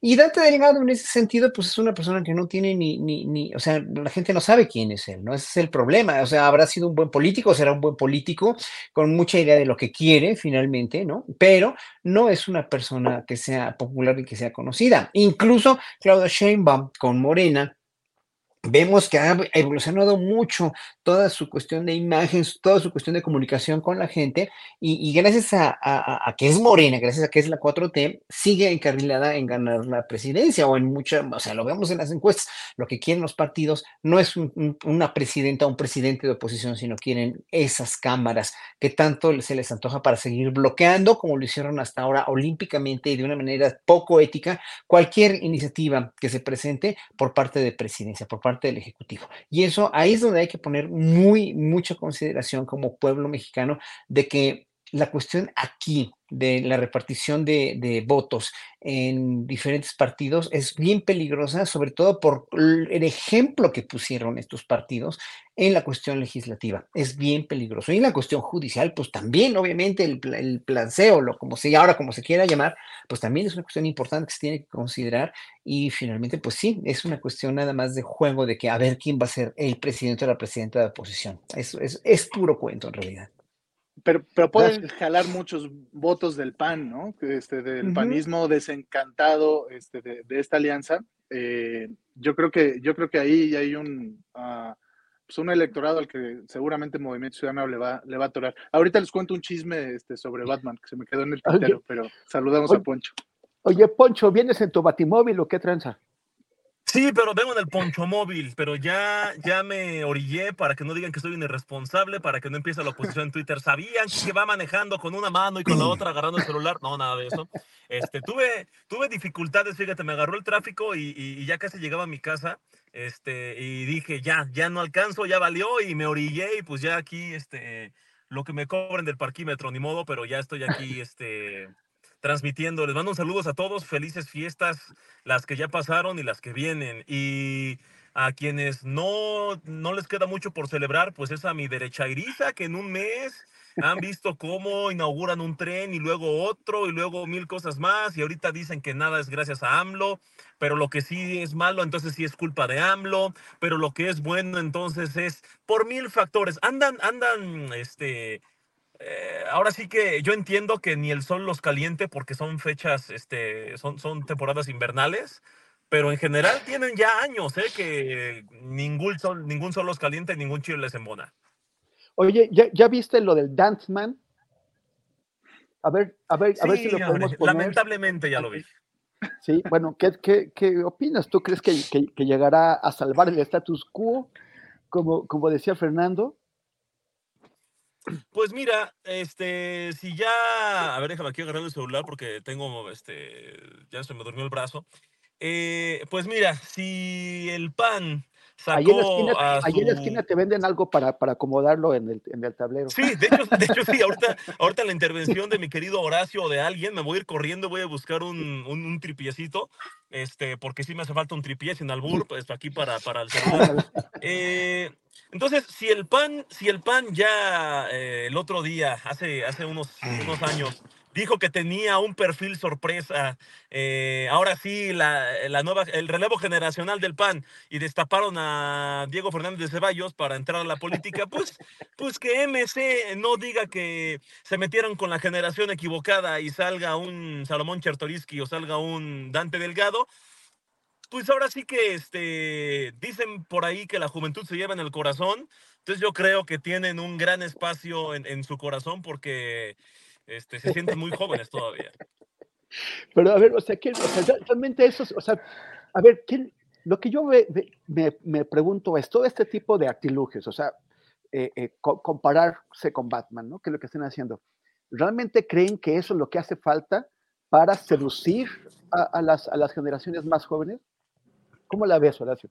Ah, ¿Creen que somos? No, pero va, Fernando, va Fernando primero.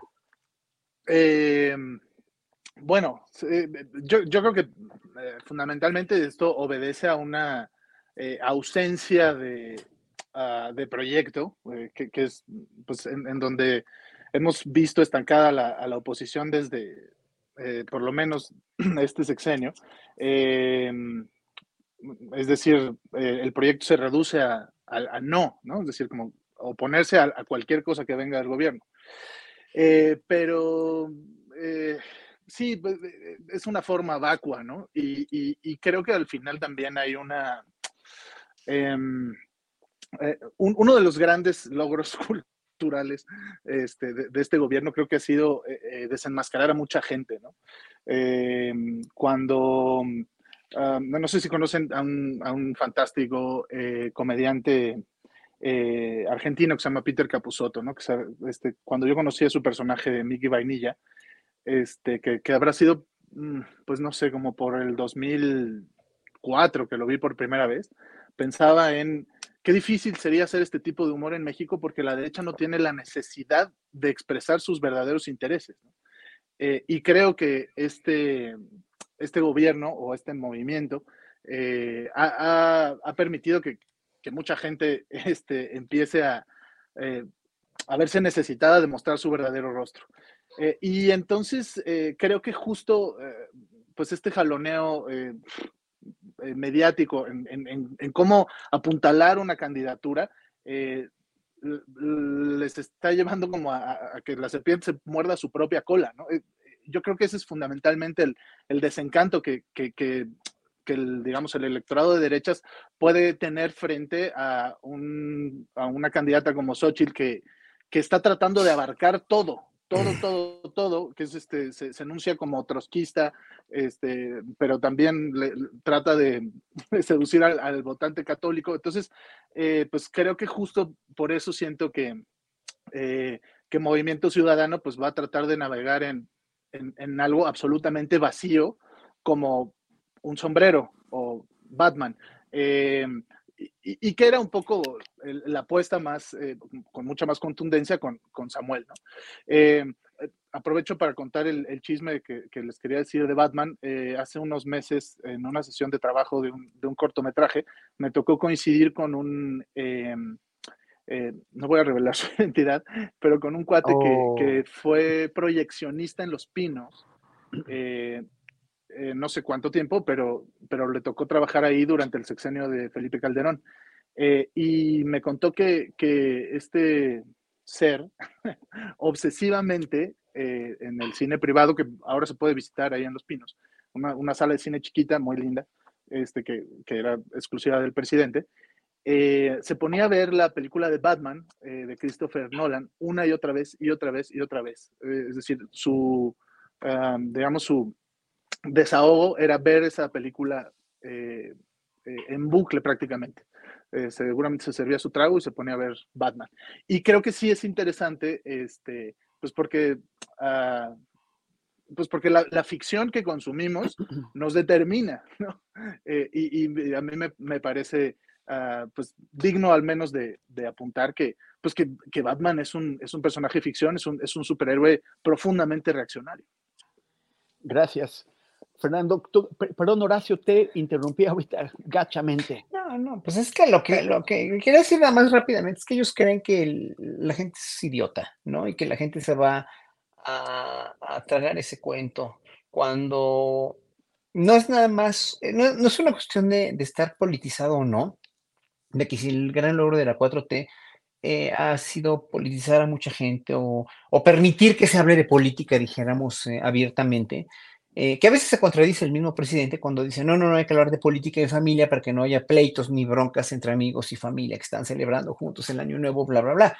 Pero lo que hemos hecho nosotros, todos los los, los eh, librepensadores, que ya estábamos politizados desde antes y que éramos de izquierda, pero que en un momento dado, pues era, era totalmente inútil, porque yo no soy analista político, ni soy, ni soy periodista, ni soy sociólogo, ni soy nada más que soy un flautista que se dedica a vivir de la música clásica pero yo siempre he querido para mi país este momento que hemos tenido estos cinco últimos años. Bueno, entonces hoy por hoy que se da la oportunidad de que un ciudadano como yo, como hay tantos ciudadanos en el chat, en todos los chats de todos los portales que, se pueden visitar, hablan y opinan, etcétera, etcétera. Y eso está muy bien porque finalmente se da uno cuenta los porqués de la, de la popularidad de este gobierno y el porqué de todo ese ranking internacional y nacional, que es muy, es muy importante señalarlo siempre, ¿no?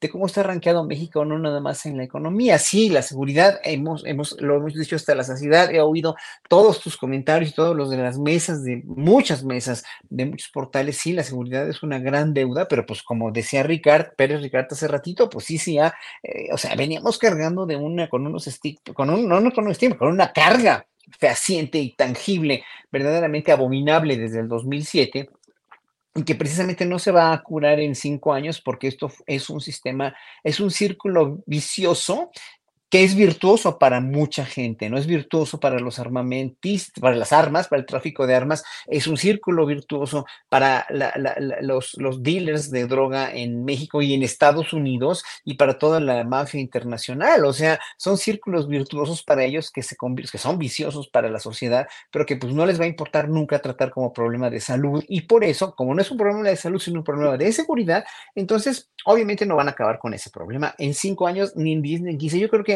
no lo vamos a ver, ¿eh? Cuando, eh, la solución a toda esta inseguridad y problemas de narcotráfico no es en México nada más, es en las mafias de todo el mundo. Vean la mafia rusa, las mafias armamentistas, las mafias del tráfico de drogas, del tráfico de personas, etcétera. O sea, toda la ilegalidad mundial, pues es ya un círculo un círculo eh, vicioso para, para el mundo, pero virtuoso para esta gente. Nosotros los ciudadanos ya hemos visto que todo esto va poco a poco mejorando. Entonces tenemos nuestras perspectivas y nuestra, nuestra fe, en realidad, en que un cambio a la izquierda, encausado por los paradigmas que ha encabezado López Obrador y su gobierno, son positivos, no porque sea la panacea, porque nada va a ser la panacea nunca, pero mucho mejor una, una panacea que necesitábamos desde hace 50 o 60 años de un gobierno verdaderamente de izquierda a un gobierno como, lo, como, como el que se acaba de comprar Argentina, ¿no? Con toda esa manipulación y esa, esa pues sí, eh, ley será un presidente genuino, auténtico y totalmente electo por su pueblo, pero pues, o sea, cómo les lavaron el cerebro y cómo en verdad ha sido terrible para, el, el espera Argentina un sino y un destino verdaderamente verdaderamente patéticos, ¿no? Entonces, bueno, eh, lo que yo nada más quiero decir es que nos ven la cara de, nos quieren ver la cara de idiotas, pero ya el pueblo está más politizado y más enterado de lo que ellos creen. Ese es el problema. Pero como ellos viven en su propia burbuja de mentiras y quieren seguir enarbolándola y defendiéndola, pues la van a seguir enarbolando y defendiendo. Lo peligroso es la guerra sucia. Esa a la que se viene, ese es lo peligroso. Gracias, Horacio. Pancho, este, pues, no sé, por eso ya sí, Hey, I'm Ryan Reynolds. Recently, I asked Mint Mobile's legal team if big wireless companies are allowed to raise prices due to inflation. They said yes. And then when I asked if raising prices technically violates those onerous two-year contracts, they said, "What the f*** are you talking about? You insane Hollywood ass." So to recap, we're cutting the price of Mint Unlimited from $30 a month to just $15 a month. Give it a try at mintmobile.com slash switch. $45 up front for three months plus taxes and fees. Promoting for new customers for limited time. Unlimited more than 40 gigabytes per month. Slows. Full terms at mintmobile.com. I'm Sandra, and I'm just the professional your small business was looking for. But you didn't hire me because you didn't use LinkedIn jobs. LinkedIn has professionals you can't find anywhere else, including those who aren't actively looking for a new job, but might be open to the perfect role, like me. In a given month, over 70% of LinkedIn users don't visit other leading job sites. So if you're not looking on LinkedIn, you'll miss out on great candidates like Sandra. Start hiring professionals like a professional. Post your free job on linkedin.com/achieve today. Seguramente porque tú andas siempre viendo to todas las novedades que, que hay en, en, en, redes. Este personaje, esta Xochitl IA, ¿no? Este, inteligencia artificial Eh, ya, ya la bulearon durísimo desde, Morena, diciéndole que, pues como no hay inteligencia natural, pues que les, hacía falta un personaje con inteligencia artificial. pero realmente les hacía falta, o sea, a ver, lo que nos han vendido o quisieron vender, porque ya se les agotó, de Xochitl es su espontaneidad, que habla así como súper buena onda, habla como con la gente, y esta Xochitl de inteligencia artificial, pues, ah, pues es, o sea, a ver, lo que, lo que nos muestra no es a la candidata, sino los límites que todavía tiene la tecnología. Ya en dos años, tres años será otra cosa, pero hasta ahora ha llegado ahí. Tú, a, ti, ¿qué te, qué te, o sea, ¿por qué crees tú, Ponte en los zapatos de los publicistas con los que están hablando estos señores de la oposición, que le dijeron, ah, tenemos una gran idea, vamos a hacer una Xochitl IA, una iSochitl. Mira, tienen una misión muy difícil, muy difícil. Eh, nuestros queridos consultores, analistas, todos estos se tienen que ver. Voy a poner aquí el celular, creo que no se ve tan mal. Ahí está. Tiene una misión muy complicada, prácticamente imposible. Eh, no hay identidad en ninguno de sus candidatos. Tienes a Xochitl, que tiene sonando ante México en los últimos siete meses, pero seamos sinceros, las personas que tenemos años, cuatro o cinco años por lo menos, o que entramos a este sexenio a megapolitizarnos, sabíamos que Xochitl era un personaje más de, pues del grupo de personajes chistosos políticos. ¿Recuerdas que nos burlábamos de que el grupito del Senado, ah, Xochitl, Lili y Kenia, era un personaje más, era un cuadri más, era una Naya, era un, un personaje más eh, protagonista de memes y de escándalos. Y de repente, un fin de semana, yo recuerdo que estaba en Morelia y empecé a ver que en, Twitter, todavía era Twitter, estaba el trending topic Xochitl. Y dije, ¿ahora qué hizo Xochitl? Porque días antes fue que se encadenó y que tocó al palacio y que no lo abrieron. Dije, ¿ahora qué hizo? Y de repente Xochitl, Xochitl, Xochitl, y muchos hablando de la trayectoria de Xochitl. Y dije, ¡ja! Hasta parecería que ella va a ser la candidata. Qué chistoso, pensé yo. Son chistes, son chistes que este luego son sustos que dan gusto, porque cuando vi que sí era ella, dije, por Dios, no, no puedo creer, no puedo creer que de todos sus, personajes, de todas, una Lili Telles que ya estaba medio quemándose en esos últimos días, eh, varios ahí de la Madrid, tenían ahí, sonaban algunos nombres, de verdad optaron por Xochitl que no sonaba para nada. Y, eso, y, justo lo que decía Horacio es muy cierto, eh, algo que pasó en este sexenio es, no solo se quemaron los políticos que ya estaban más quemados que la cajeta, eso ya sabíamos, los comunicadores y los analistas y los intelectuales que durante décadas se hicieron pasar por personas completamente neutrales, sobrias, apartidistas, independientes, que no defendían a nadie, que criticaban parejo, que incomodaban al poder, fueron y le besaron la mano a Xochitl mágicamente mágicamente las mesas de análisis completamente imparciales. Estaban ellos como, ah, y por cierto, pues nunca hemos hablado de otros personajes que podrían ser una gran sorpresa y que, y que bien podrían poner a López en jaque. No sé, se me ocurren personajes de izquierda muy capaces. No sé, digamos, mm, a ver, no sé, Xochitl, Xochitl, digamos, y así todos. Y yo, por favor, ridículos, están evidenciando su sesgo. Yo no sé si les estaban pagando, yo no sé si eh, deben ahí algún favor o están buscando un huesito, yo qué sé. Se quemaron muchísimo, ya estaban quemados, pero se quitaron la máscara.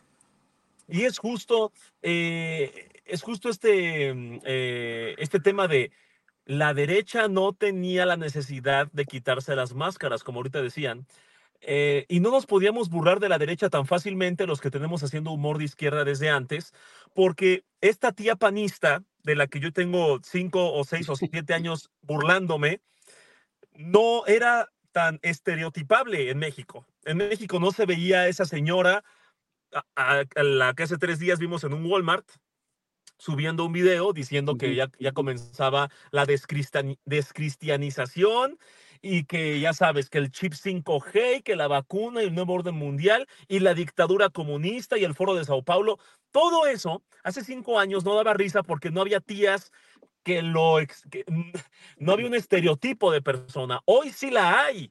Y es la persona que sigue a Typical, que, que ve Latinus, que dice que Xochitl, wow, que comenzó desde abajo. Es esa persona súper manipulable y manipulada y manipuladora que hoy sí es un estereotipo del cual nos podemos burlar. Entonces, ¿Por qué tienen la misión tan difícil? Porque no saben qué representan. Xochitl dice que es trotskista, pero luego dice precisamente que es el voto de la derecha, y luego dice que eh, yo creo que mucha gente ni sabe qué es trotskismo, pero nada más este, dicen, sí, es trotskista, vota por ella. ¿Qué es eso? No sé, pero vota por ella. Eh, quiere ganarse el voto de las tías panistas que odian el comunismo, diciendo que es trotskista. En un evento sale a decir con su playera del PRI, arriba el PRI, pero en la... su evento del PAN sale a decir, este, eh, abajo el PRI, ¿no? Y luego sale a decir, eh, ningún partido político con su huipil, y luego sale con su playera de va por México, no sé cómo se llama, por México, a decir, arriba los partidos políticos. No sabe qué representa, no sabe qué está haciendo ahí.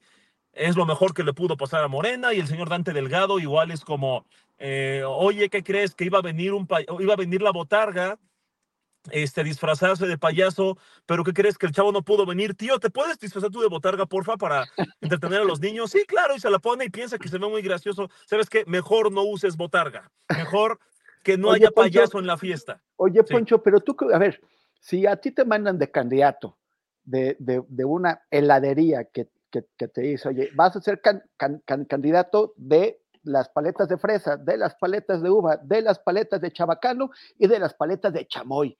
¿Cómo le haces para construir un discurso? Pues digo, mira, la tendría muy difícil. La ventaja es que el común denominador de este negocio es que todos son paletas de hielo. Eso está más fácil. Acá todos son partidos políticos. El tema es que la misma persona a la que le gusta la paleta de chamoy, la paleta de chabacano, la paleta de fresa y la paleta de no sé qué más dijiste, a una misma persona le pueden gustar esos sabores un día sí y un día no, y es completamente normal. Pero a nadie le puede gustar un partido de derecha, pro vida, y al mismo tiempo de izquierda abortista, y la, la agenda woke y la agenda progre y el conservadurismo, y quieren quedar bien con todos esos clientes, y ojalá fuera tan fácil como, mira, te doy cuatro paletas para que te las comas en la semana. Acá es, mira, vota por la izquierda, pero vota por la derecha, pero vota por los partidos, pero no votes por ningún partido. Ese es el dilema imposible que tiene Xochitl. Oye, Fernando, y a ver, supongo que viste en el cielo, te asomaste ayer a, disfrutar el espectáculo de, de, drones que formaban la palabra Xochitl. Súper bonito, súper bonito, brillante, ¿no? Este, eh, eh, llegando a las alturas a donde ni Xochitl inflada pudo llegar. Y, este, y además esto, esto que estamos viendo en pantalla, hicieron el feliz fin de AMLO. Eh, el, están, estarán realmente tan contentos. les, les funciona este tipo de estrategias también para llegar a un electorado joven eh, que mira, mira, mira qué bonito, que está, está este, muy padre la, la tecnología. ¿En cuánto le habrá salido eh, este, este show, Fernando? Bueno, no, no, tengo idea, pero es que eh, en este momento es lo, es lo único que tienen, ¿no? Es decir, este, seguramente alguien cobró bastante lana por, por diseñar este tipo de campañas, pero pues es pura forma, ¿no? Ah, eh, y, hasta, hasta ahí se ha quedado y yo supongo que, que, ahí seguirán. E, efectivamente, este, coincido con, con, lo que sean, este, lo que decía Horacio hace rato, están eh, arañando eh, lo que puedan ah, para pepenar lo que, lo que les sea posible en, el Congreso, porque la presidencia la, la ven perdida, lo saben. el, el, el asunto es que eh, es que sí, sí creo que eh, hay un hay una debacle en, en, el poder, eh, en el monopolio de la, de la, comunicación. Evidentemente, esto es un fenómeno global ah, en que pues, los medios tradicionales no son lo que eran, este, ya, ya, no digas hace seis años, ¿no? Hace seis meses. estamos en una época de eh, pues de mucho vértigo en la, en la, en, la reconfiguración de, la comunicación. Eh, pero dentro de esto, eh, Andrés Manuel, con todas sus virtudes y defectos, pues es, es un genio de la comunicación y entonces ha reconfigurado la, la, manera de, de informarse y, de imponer su agenda, lo sabemos todos. A, a, mí lo que me preocupa es que yo hoy hablaba este, el presidente sobre Em, sobre irse a, su finca, ¿no? que no es rancho y tal, y sus árboles frutales. Eh, y yo le no, creo no le tengas miedo al nombre de la finca. la chingada, pero este, eh, hay mucha gente que no lo cree, pero a mí me queda clarísimo eh, que las aspiraciones de López Obrador, él lo ha confesado muchas veces, este, son históricas, este, y, y, en ese sentido, pues a él le conviene, también porque ha sido muy desgastante, eh, irse a la finca y cerrar la puerta. Yo creo que eso va a pasar. Y entonces ah, ahí nos vamos a enfrentar a, una, eh, a una lucha eh, muy ah, encarnizada este, por, por dominar la comunicación. Y, y, eso creo que es importante que desde ahora ah, vayamos previendo Ah, porque, bueno, también como la guerra sucia que, se vendrá va a ser muy fuerte, pero sin la figura de, López Obrador como, aglutinante, con, el carisma extraordinario que tiene, eh, pues en la era de la posverdad, eh, creo que va a ser una trinchera peliaguda. Y eh, yo creo que la, derecha mexicana lo está haciendo tan mal ah, que, a mí me parece que, que donde los focos rojos este, deben ubicarse, pues es al interior de Morena. Ah, históricamente, eh, la derecha eh, ha recobrado el poder en nuestro país, corrompiendo o infiltrándose en, las luchas populares. Eh, la única victoria cultural que tiene la derecha mexicana en toda la historia es el Chile Nogada, porque saben que, que, no tienen, ah, no tienen bases populares. Eh, y a eso le, y yo creo que las, las, mentes más avesadas de la derecha lo tienen bastante claro. Y, y por eso es, pues, eh, de espantarse, pues, la andanada de, de, personajes impresentables que ya desde ahorita se están formando. En, claro. Ya no, ya no voy a volver a comer chile en hogada con la Ya, me echaste a perder el gusto, Fernando. ¿Qué onda?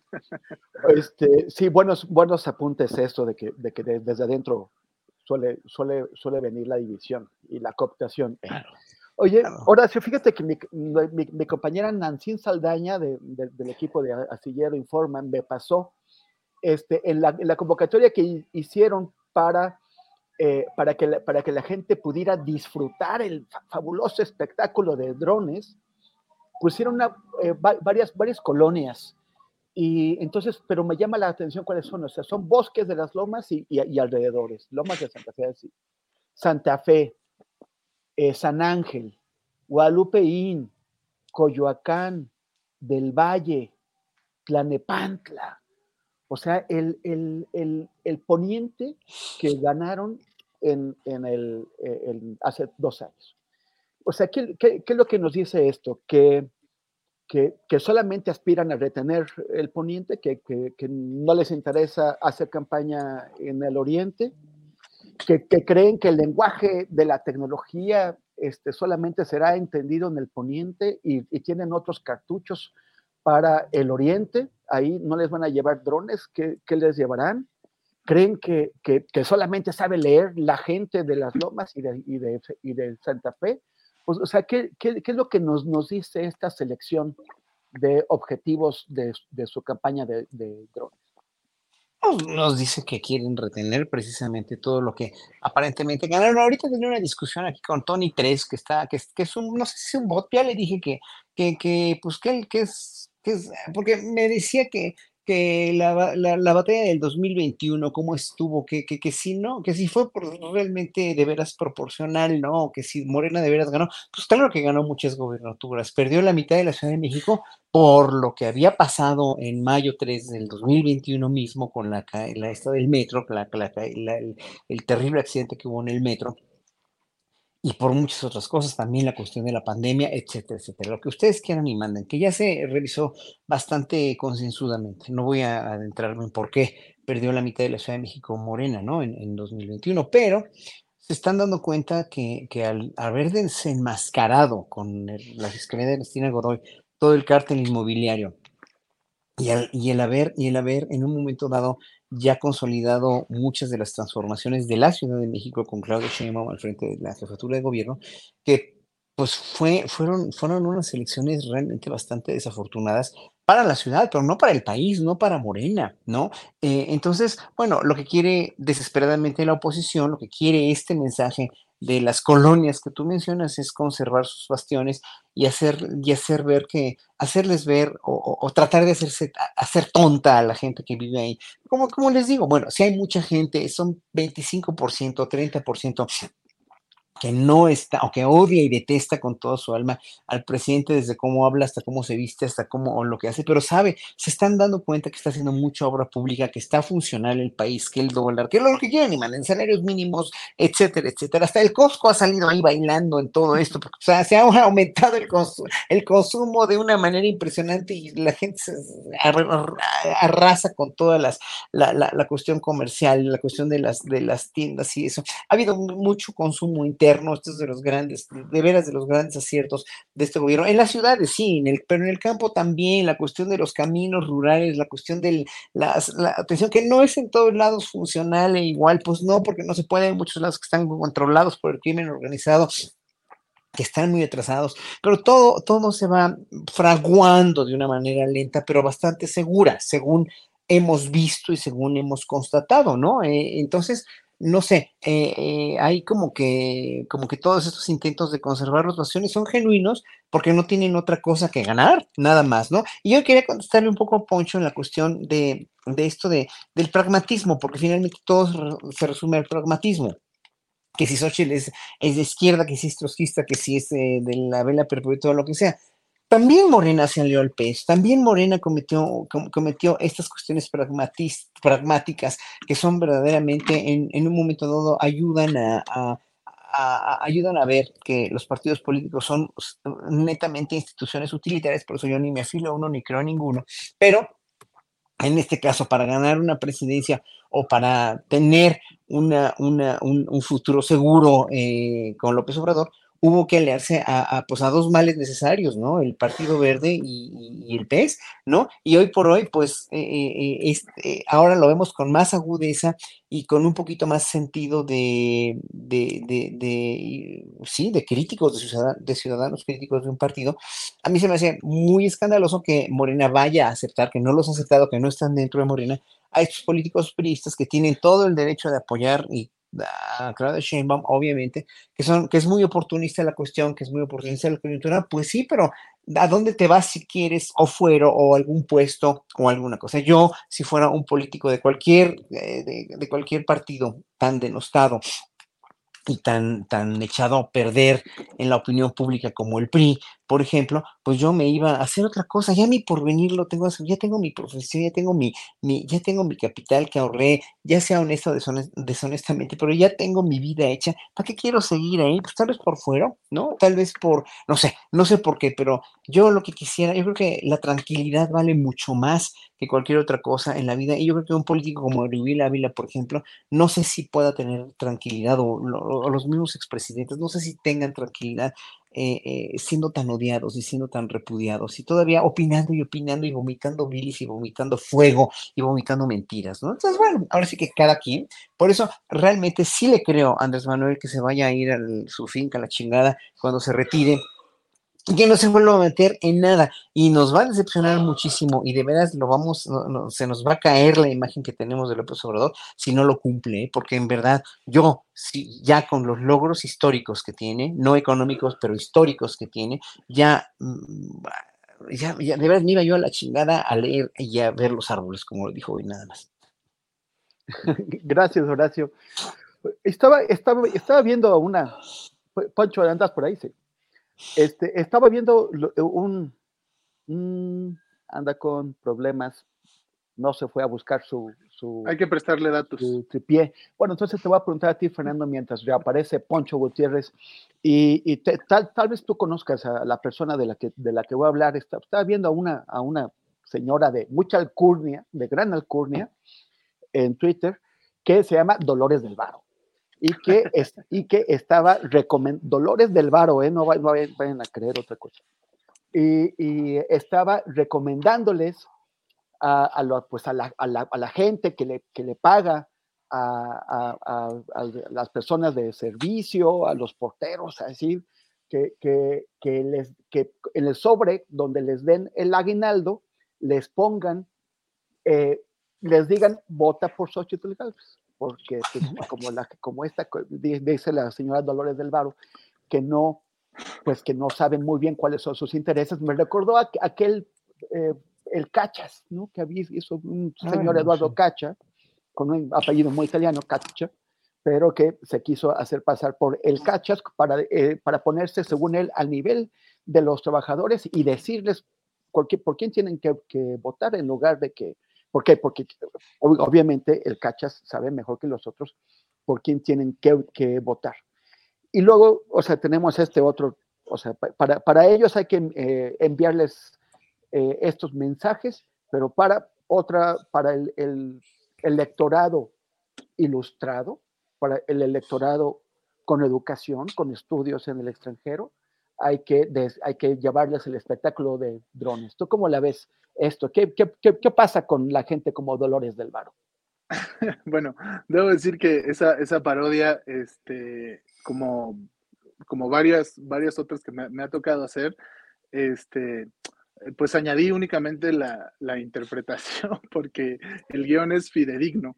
Eh, este, estaba teniendo una conversación con una, con una amiga que, que vive en un, en un barrio muy pop-off este, y que es un poco la, la oveja negra de la colonia. O sea, como- ella, ella seguramente vio los drones ayer de, de Xochitl. y, este, y me mandó un screenshot de, del, del grupo de WhatsApp de los, de los vecinos eh, y, decía exactamente eso. Em, es decir, este, eh, tal cual, como que este, cuando paguen aguinaldos a, este, no me acuerdo qué palabra usaba, pero bueno, a, este, a sus empleados, dibujen un corazoncito este, eh, y, y este, Xochitl 2024 o algo así. Eh, y, y bueno, y, y creo que es ah, pues muy ah, sintomático de, del, de- del nulo espíritu democrático de, de- de esta gente, ¿no? Es decir, eh, eh, eso, eso fue un poco lo que yo añadí en, en- la parodia, ¿no? Es decir, este, eh, y, hemos visto muchos ejemplos de esto. Es decir, el, el voto de, de los obreros, de los campesinos, eh, no ah, puede valer lo mismo que el de los patrones. Ah, porque, porque nosotros este, valemos más, ¿no? A eso se reduce la, la, la, la conversación. Y es, y es decir, sí, claro, somos muy, somos muy democráticos este, y, y democráticas y democrátiques eh, cuando ah, nuestros intereses no son amenazados. Eh, y, y creo que es, eh, como que esto, es- esto me lleva como a, a apuntar algo que me, que me, que me parece muy interesante, ¿no? Este, eh, sobre todo como eh, estas colonias eh, a, a las que ahora, eh, se- que ayer se trató tan claramente de seducir desde la campaña eh, de Xochitl, que, que seguramente ahorita están diciendo qué mal que no fue candidata a jefa de gobierno. Eh, eh, es, es muy interesante porque ah, se, se- se apropian de, de muchos discursos eh, que durante que históricamente eh, le han pertenecido a la izquierda, ¿no? Y entonces, pues ahora vemos a Xochitl diciendo que es trotskista, o a Chumel Torres diciendo, asumiéndose como, como alguien de izquierda, por ejemplo. Mucha gente este, que, que ha, mantenido este discurso de López Obrador es, es, de derechas y, yo, nosotros somos la verdadera izquierda. Eh, y, y que es un voto que se está tratando de capitalizar también. Yo creo que donde más fácilmente se pueden ver las costuras es cuando eh, eh, las libertades eh, es- esconden eh, el individualismo por encima de todo. Es decir, cuando hay una lucha por eh, la diversidad sexual, ah, por la libertad de expresión, por, por, cualquier, la, este, la, libertad de, ah, de prensa, de, pensamiento, si no se acompaña de, una conciencia de clase, si, si, no se, se acompaña de un discurso que abrace la colectividad, pues entonces es, es un comercial de Nike, este, es, un, es un anuncio feminista de Burger King, ¿no? Eh, ahí está la, la diferencia eh, fundamental. El ambientalismo, eh, el feminismo, em, el, la lucha por la diversidad, si no, si no tienen un, si no van acompañados de, un, de, un, de una conciencia de, la, de las grandes desigualdades, eh, que, este sistema prohija, eh, entonces son una carátula, nada más. Eh, y bueno, pues creo que, creo que esto, esto, esto puede ah, separar un poco la, la ¿cómo se dice?, la paja del trigo. respecto a, voces que ahora se están este, ensalzando. porque, bueno, pues sí, sí, uno o yo particularmente, pues podemos tener diferencias ideológicas importantes respecto eh, al presidente. Ah, pero eh, básicamente, eh, en resumidas cuentas, pues estamos viendo un, gobierno que está atacando la desigualdad en, esencia. Y, pues estas fricciones y, esta, esta desesperación de que los pastores vean que, que las ovejas no se comportan como, como, como ellos pretenden, eh, pues es, muy sintomático. Eh, lo mismo en, respecto al salario mínimo, por ejemplo, uno de los grandes eh, logros incuestionables de esta administración, que tantas veces nos dijeron que era imposible, que era un suicidio, pues no, es que en realidad hay un desprecio profundo a, la clase trabajadora y está quedando de manifiesto día a día eh, por parte de, buena parte de los patrones, de las grandes empresas y este, en, la, en la relación cotidiana eh, de los pequeños patrones que, creen que la vida de sus trabajadores les pertenece eh, y que pues, seguimos, siguen o seguimos perpetuando estructuras coloniales. que esta es otra importantísima batalla cultural que tenemos que, dar respecto a, a nuestra eh, la manera de contarnos nuestra propia historia. ¿no? Eh, pero bueno. Gracias, gracias Fernando.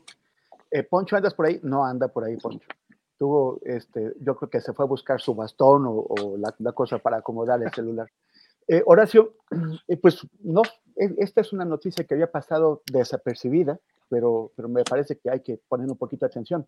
Tú sabes muy, muy bien quién es Jorge Hanron, este oligarca de Tijuana, su eh, eh, guardaespaldas, su jefe de guardaespaldas, Antonio Vera Palestina, asesinó y, pasó décadas en prisión por el asesinato de, del periodista Héctor El Gato Félix. Cuando salió, Jorge Carlton lo, recibió con un gran festejo popular y lo reincorporó a sus labores, porque finalmente, pues, eh, en nombre de quien lo hizo, que es el dueño de Casino Caliente de Tijuana. Cada vez que nos vamos a una página mañosa en Internet se nos abre algo de caliente, porque finalmente es, de, donde obtiene, donde hace su, publicidad. Este, estuvo en el bote por, por acopio de armas, eh, fracasó dos veces en, su intento de ser gobernador, sí, sí llegó a ser alcalde de, Tijuana, es un tipo eh, temible y temido con, relaciones eh, inconfesables. y, y compró un partido político, bueno, al menos la, franquicia en Baja California de ese partido político, que es el PES, el PES eh, que, era supuestamente evangélico, pero luego cuando fracasó, pues pusieron las franquicias a la venta. Y, él compró la suya. Bueno, pues la novedad es que eh, el PES, o sea, el PES de, Carlos, de, de Jorge Henron es el aliado de Morena en Baja California y le acaban de dar las candidaturas a la alcaldía de Rosarito y de Tecate, que Morena ganó holgadamente, sin dificultades, eh, en, 2021. eh, dos diputaciones de Tijuana, que Morena ganó sin dificultades, sin necesidad, bueno, en, competencia, porque Jorge Cantón era, era, era, era el candidato a gobernador del PES. O sea, el, como, ¿quién sabe por qué creen que lo necesitan?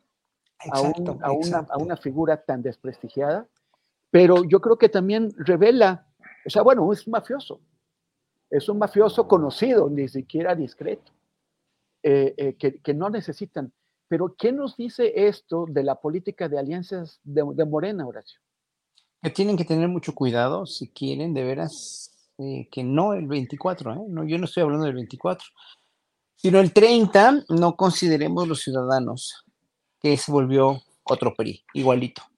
Ajá, eh, el primor todavía no existe, pero está en gran riesgo de en unos cuatro, tres, cuatro años, si siguen así, si no hay un freno por parte de Mario Delgado, de Citlán Hernández y de todas las bases de Morena, de, de, de veras de ponerle un alto a esto, porque no va a ser justo para el movimiento y mucho menos para quien creó este movimiento, para quienes crearon este movimiento, que eh, se echen la soga al cuello con estos personajes. No, nomás me acuerdo de no, sí, yo me enteré de la noticia ayer y me escandalicé. Dije, o sea, aparte de todos estos precios, aparte de todo lo que están aceptando o queriendo hacer, eh, dejar entrar dentro de Morena o, simplemente no poniendo un límite, pues, ¿no? Van a, van a aceptar a Hanron, híjole, ¿no? ¿te acuerdas de los animales que tenía, de todos los animales exóticos que tenía? Bueno, no, en fin, en fin, bueno, yo me acuerdo de todo eso y no se me olvida, o sea, son, son verdaderas, eh, son verdaderos políticos del, pues es que el papá, o sea, todo lo que no hizo el papá, ¿no? Pues, digo, pese a que eh, fue un político de la cepa más rancia priista, pues fue un súper corruptazo, ¿no? En los 70s y en los 80s, el profesor Carlos González, ¿no? Fue el paradigma, el ejemplo del prismo rancio así, bien educado y totalmente totalmente justo y correcto que pues nos llevó a la debacle en la que todavía estamos pagando, ¿no? Bueno, estamos saliendo poco a poco, pero estamos pagando. Entonces, ¿en, en dónde está otra vez cada, cada que puedo lo digo, dónde están los ideales, dónde está la, ideología?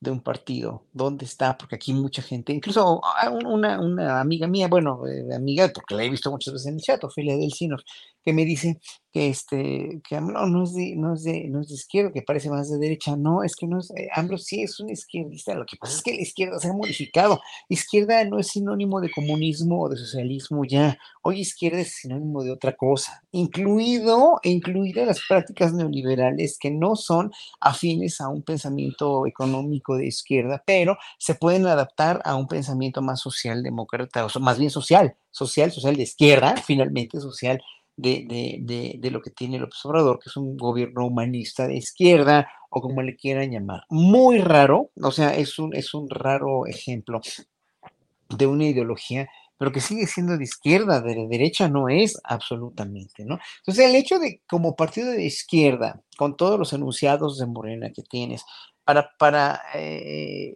aceptar todo esto, para dejarse avasallar por, y sin tener necesidad, como tú bien dices, porque tienen todas las posibilidades de ganar cualquier elección hoy por hoy en, en, México, que no ven las encuestas, que Mario Delgado debería de verlas, ¿no? Y, y decir, no, señores, hay que poner un límite. Tal vez tengan miedo a guerra sucia de gente muy poderosa económicamente, pues ya la tienen. Nada más, la única cuestión es que hay que cuidarse de que la opinión pública y de que nosotros, quienes de veras admiramos el trabajo del mismo partido, quienes admiramos el trabajo del gobierno y de López Obrador y quienes admiramos y queremos entrañablemente a gente como Rafael Barajas, Díaz Polanco, René Dussel, que en paz descanse, este, bueno, tantos otros, Héctor Vasconcelos, que han estado ahí con la izquierda, que son izquierdistas como nosotros, de, de, de con, con, una gran labor, pues no los avasallen, no los, no los, no pasen sobre su cadáver, porque no es justo, no es justo ni para el observador tampoco, ¿eh? ni para Claudio Sheinbaum incluso, ¿no? Entonces, ahí yo no sé cómo funcionan los textos y manejes de la cuestión pragmática política, pero a mí a veces se me hace verdaderamente, sí, muy, pero muy desafortunado y me no no no voy a, obviamente no voy a votar por alguien que no sea de Morena no en el, próximo en las próximas elecciones pero dices no por favor ya no espérense tantito vea vean la preferencia que tienen y, y, y, y ahora sí que eh, acorácense, hay que acorazarse de todas esas fuerzas del mal y negativas que han hecho tanto daño a México. Gracias, gracias Horacio. Aprovecho, ya vamos a salir, ya vamos a despedirnos, pero, primero queremos eh, despedirnos de Canal 22 y del, público de Canal 22 que nos, han, eh, acompañó hoy. Eh, desearles un muy feliz año, mandarles abrazos y nos, nos veremos también la próxima semana también con la mesa del más allá. Muchísimas gracias, Canal 22.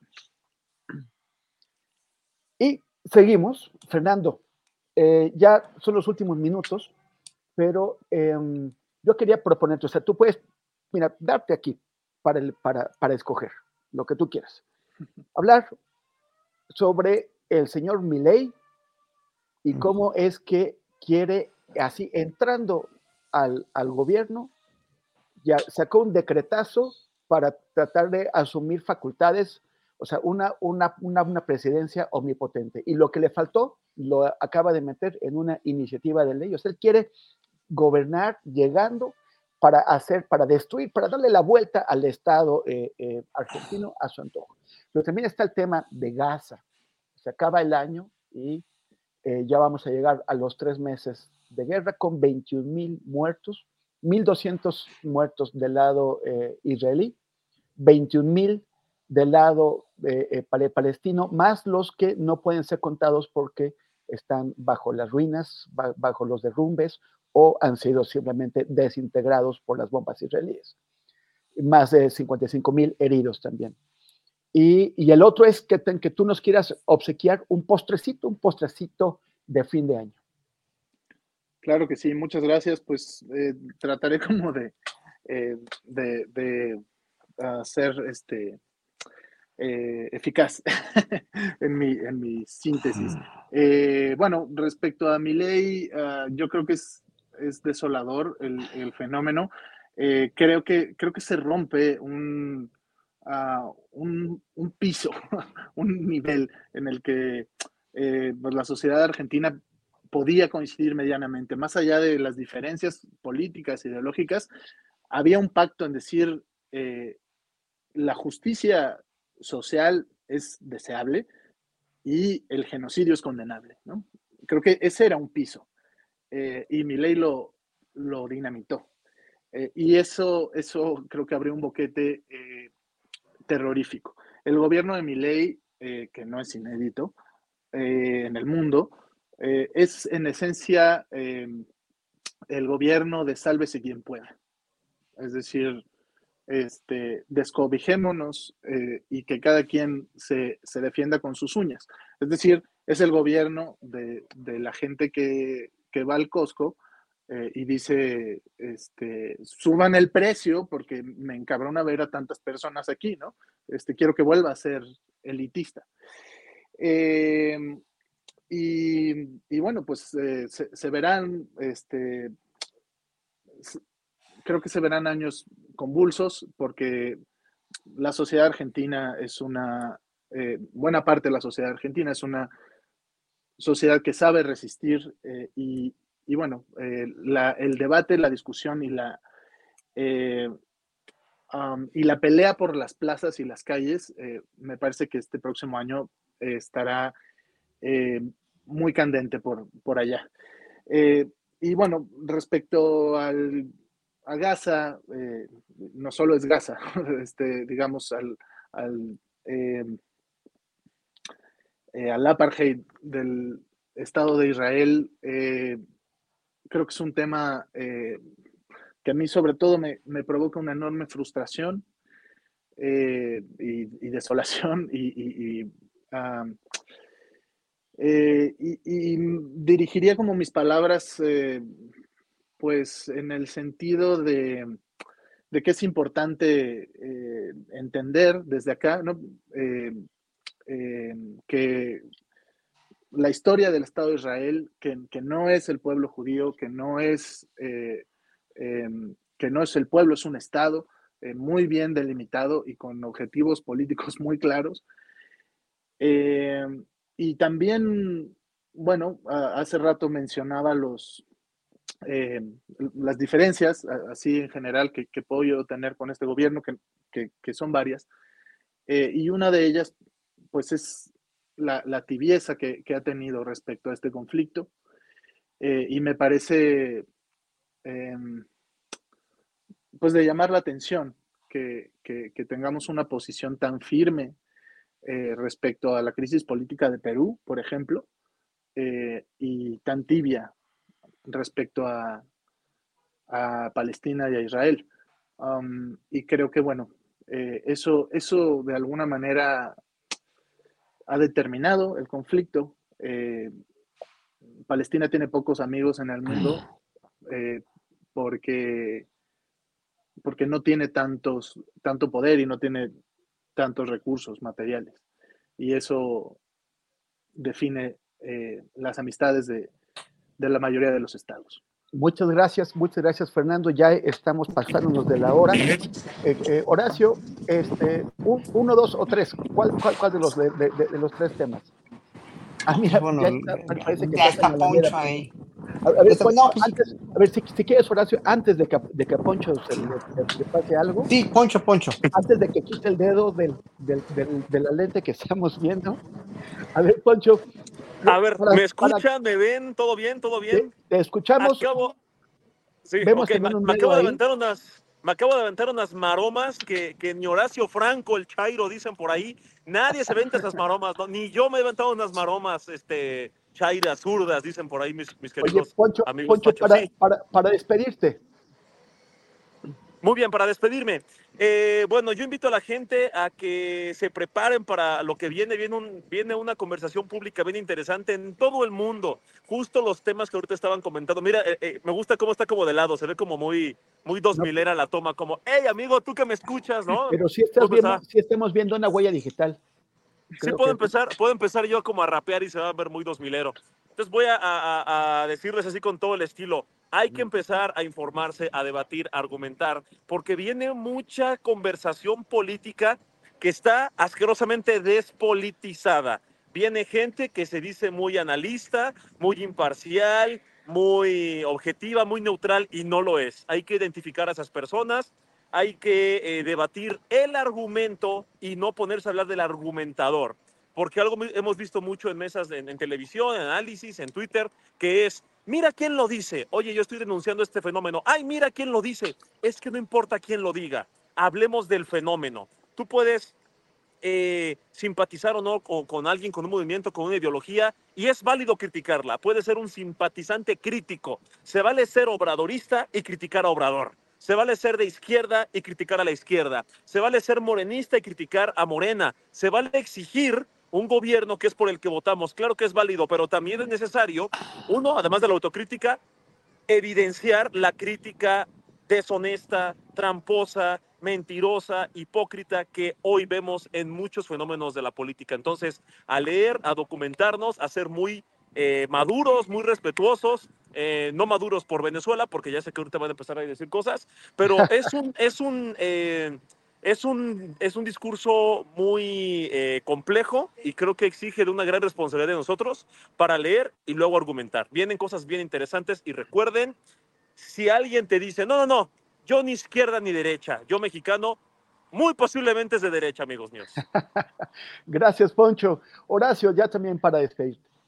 pues me despido con los mejores deseos para todo el público. Un honor de veras estar aquí con Fernando, con Poncho y contigo. Eh, y, bueno, pues nada más hay que considerar mucho como ciudadanos ya no mexicanos, sino del mundo, eh, estar al pendiente de lo que pasa con los medios corporativos, muy importante lo que dijo Poncho ahorita, pero también en la cuestión internacional, o sea, no dejarnos manipular por las cadenas de televisión noticiosas de, de todo el mundo, ¿eh? de Europa y de Estados Unidos, cómo están manipulando, cómo están ocultando, cómo están eh, creando una opinión pública así eh, con este holocausto que está pasando, con, esta, con estas matanzas tan horribles, con estas con este genocidio que están, que están, que está una sola persona con todo su equipo, que es Netanyahu, porque no es como, como, pues ya lo decía bien Fernando, no es el pueblo de Israel, no es el, no, no, este soldado jovencito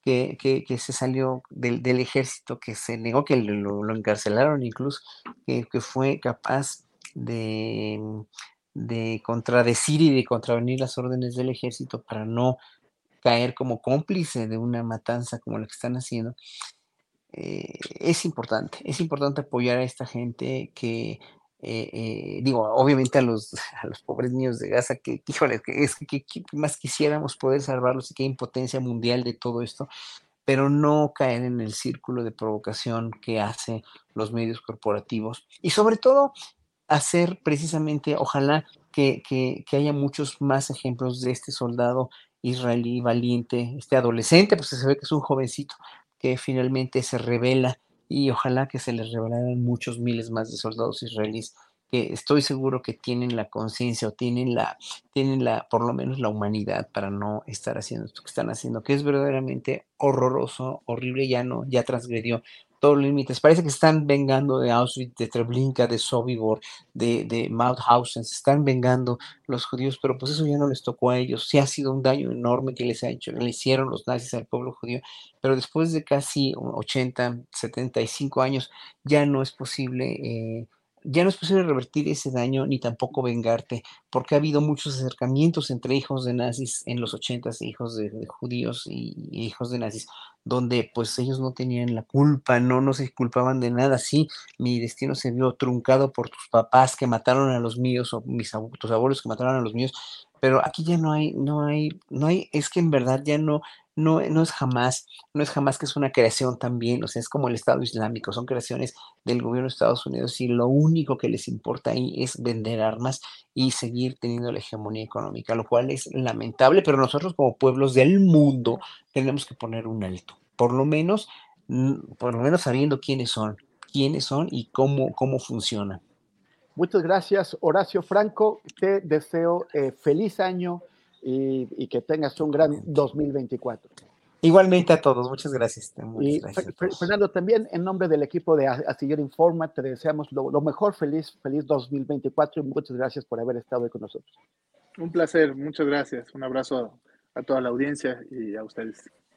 Y también, Poncho Gutiérrez, te envío un enorme abrazo con todo el equipo detrás de mí y eh, nos, nos, nos vemos pronto. Que disfrutes tu paseo por la Alameda.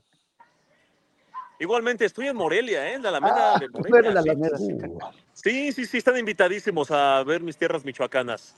Que aquí, aquí Michoacán exporta cosas interesantes, a Poncho Gutiérrez, al gazpacho, a las corundas, a la charanda y una que otra cosa, como algunos expresidentes también, que me disculpo a nombre de Michoacán, pero bueno, están invitadísimos todos ustedes. Bueno, Lázaro Cárdenas. Bueno, una por otra, exactamente, una por otra. Vale, muy bien.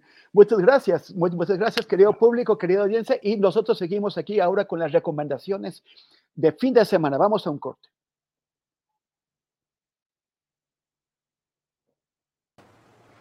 Hola, tripulación astillada, último viernes de diciembre y del año 2023, un año que marcó el regreso de las actividades musicales ya al 100% después de la pausa de la pandemia. Tuvimos grandes conciertos, grandes recitales, artistas increíbles, grandes festivales por todo el país y el 2024 promete ser otro gran año para la música. Pero por lo pronto, amigos de Guadalajara, mañana la Orquesta Metropolitana dará un concierto de fin de año en el Foro Larva a las 20 horas o Campo 120, esquina Juárez, Centro Histórico Guadalajara. Entrada libre con un programón que incluye la Sinfonía número 1 Titán de Gustav Mahler. No se lo pueden perder. Y chilangos y visitantes, recuerden que siguen el Zócalo Capitalino la brevena navideña que acaba hasta mañana 30 de diciembre y es todos los días de 11 de la mañana a 9 de la noche. Y como cada año se despedirá en Paseo La Reforma al Año Viejo con un concierto, invitados especiales y una gran fiesta en el Ángel de la Independencia. Este año el invitado principal es el panameño Rubén Blades, acompañado de la orquesta Roberto Delgado Big Band y al ritmo de sus grandes éxitos.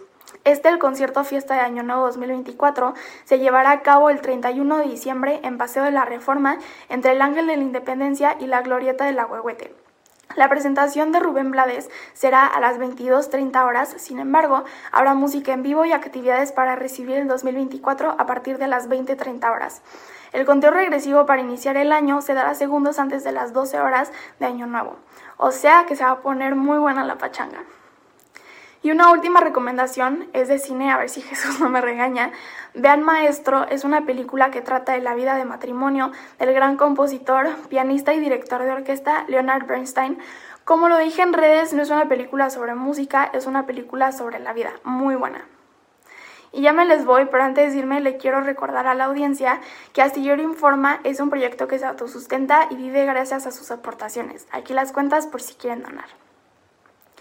Y los invito a seguirme en las redes, me encuentran en Facebook, Instagram, Twitter, YouTube, Spotify y TikTok como María Jane Mambera. Y a toda la tripulación, a la familia astillada, a mis compañeros y a todos ustedes, les deseo un 2024 lleno de mucha salud, de muchas cosas buenas y sobre todo de muy buena música. Que el próximo año sea un mejor año para todos. Un abrazo enorme. Y como siempre, les deseo un musical y feliz fin de semana y si tienes un sueño, no te rindas. Muchísimas gracias, María. Tuvimos aquí una pequeña confusión porque no venía corte, tocaba presentar a María. María Hahnemann, que ustedes ya la conocen, es una, es una pianista y además periodista muy joven y de, y de gran talento. Y ahora, eh, pues viene Daniel Robles Aro, que eh, ha estado unas, unas semanas eh, ausente porque ha tenido algunas dificultades, pero ahora regresa con su columna de fin de año. Eh, muchísimas gracias, Dani, por estar con nosotros. Vamos a verte. Buenas tardes, querida tripulación astillero. Te morís. Alex. Julio y familia. Me da muchísimo gusto volver a saludarles. ¿Cómo fue su cena de Navidad? Yo ahorita les voy a platicar el chisme completo, ¿va? Pues resulta que el mes de diciembre me pasé de lanza con el trabajo y muchas actividades. Y pagué las consecuencias. Anduve viajando de aquí para allá. Sin comer ni descansar bien. Fui a Puerto Vallarta a dar una ponencia sobre gestión de riesgos a personal de protección civil y bomberos de Jalisco. Y de ahí a Ciudad de México en la marcha del Día de la Discapacidad y luego a firmar una alianza y ¿qué creen? Estuve como invitado en Operación Mamut. La verdad al principio pensé que yo no podría llenar el espacio, pero hasta tiempo nos faltó para platicar de todos los temas que teníamos sobre la mesa de los sacrificios. También por primera vez, me encargaron una columna de opinión para participar junto con dos diputadas en una mesa de análisis sobre los pros y contras de este sexenio en materia de discapacidad. Estuvo muy interesante. Ustedes saben que yo no me meto en cuestiones políticas, pero este tema me incumbe al 100%. Así que traté de ser lo más objetivo posible porque había dos diputadas. Una del PRI, y otra de Morena. Y ya saben cómo se ponen estas cosas. Si quieren ver esta participación, la pueden ver en mi canal de YouTube. En la lista de reproducción que se llama Relacionado conmigo. Dura una hora. Y si quieren checar solo mi columna, la voy a subir hoy a mi canal así solita. Dura como 10 minutos, por eso no la puedo poner aquí porque me paso de tiempo. Bueno, pues con tanto compromiso, la verdad es que subestimamos el irnos a vacunar. Y primero me enfermé yo. Y luego la señora de la casa que es peor, porque cuando mi hermana y yo estamos enfermos, pues ella se encarga de todo y es una excelente enfermera. Pero cuando ella se enferma, entonces sí. Todo es un caos. Pues que les cuento, que la semana pasada, justo antes de Navidad, ya mi mamá saliendo de su proceso viral, sacó sus compromisos de trabajo con mucho esfuerzo, porque aún estaba con mucha tos, y así. Ni tiempo habíamos tenido de poner árbol de Navidad. Yo le pedí que consiguiera uno. Aunque sea pequeño y de regreso del trabajo fue de madrugada a conseguirlo. Y lo consiguió. Entonces. Sas. La ley de Morphy. El jueves 21 de diciembre yo empecé otra vez con fiebre muy alta y dolor de cuerpo y tos. Pasé tres noches terribles.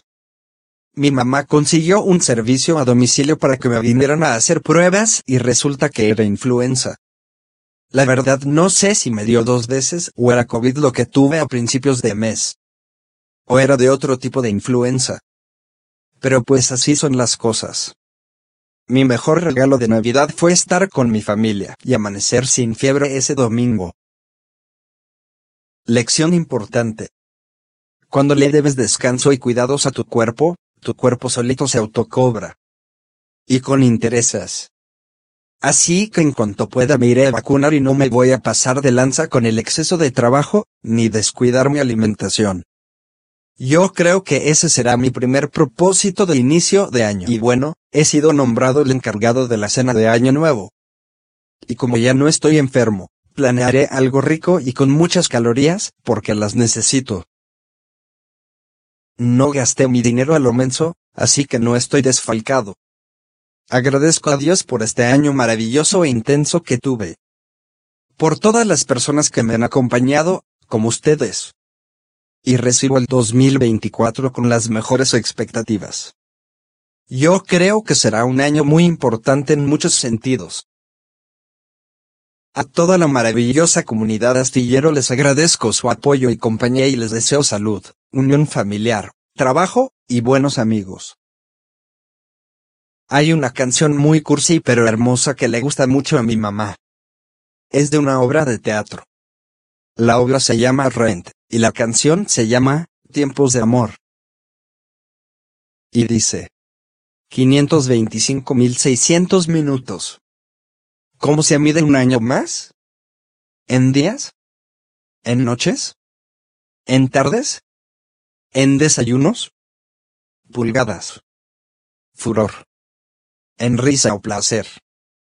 525.600 minutos. ¿Cómo mides un año de ser? ¿Qué tal amor? Miden amor. 625.600 minutos. ¿Tú cómo mides a un hombre o a una mujer? En lo que aprendió. En cuando lloró. En lo que olvidó.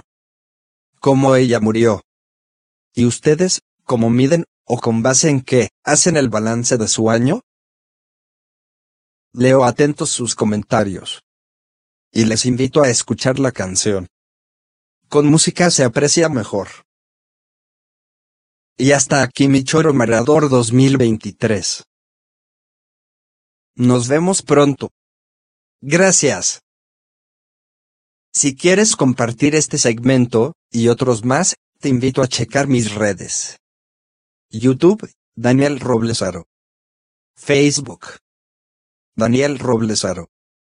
Twitter, arroba Daniel Roblesmex.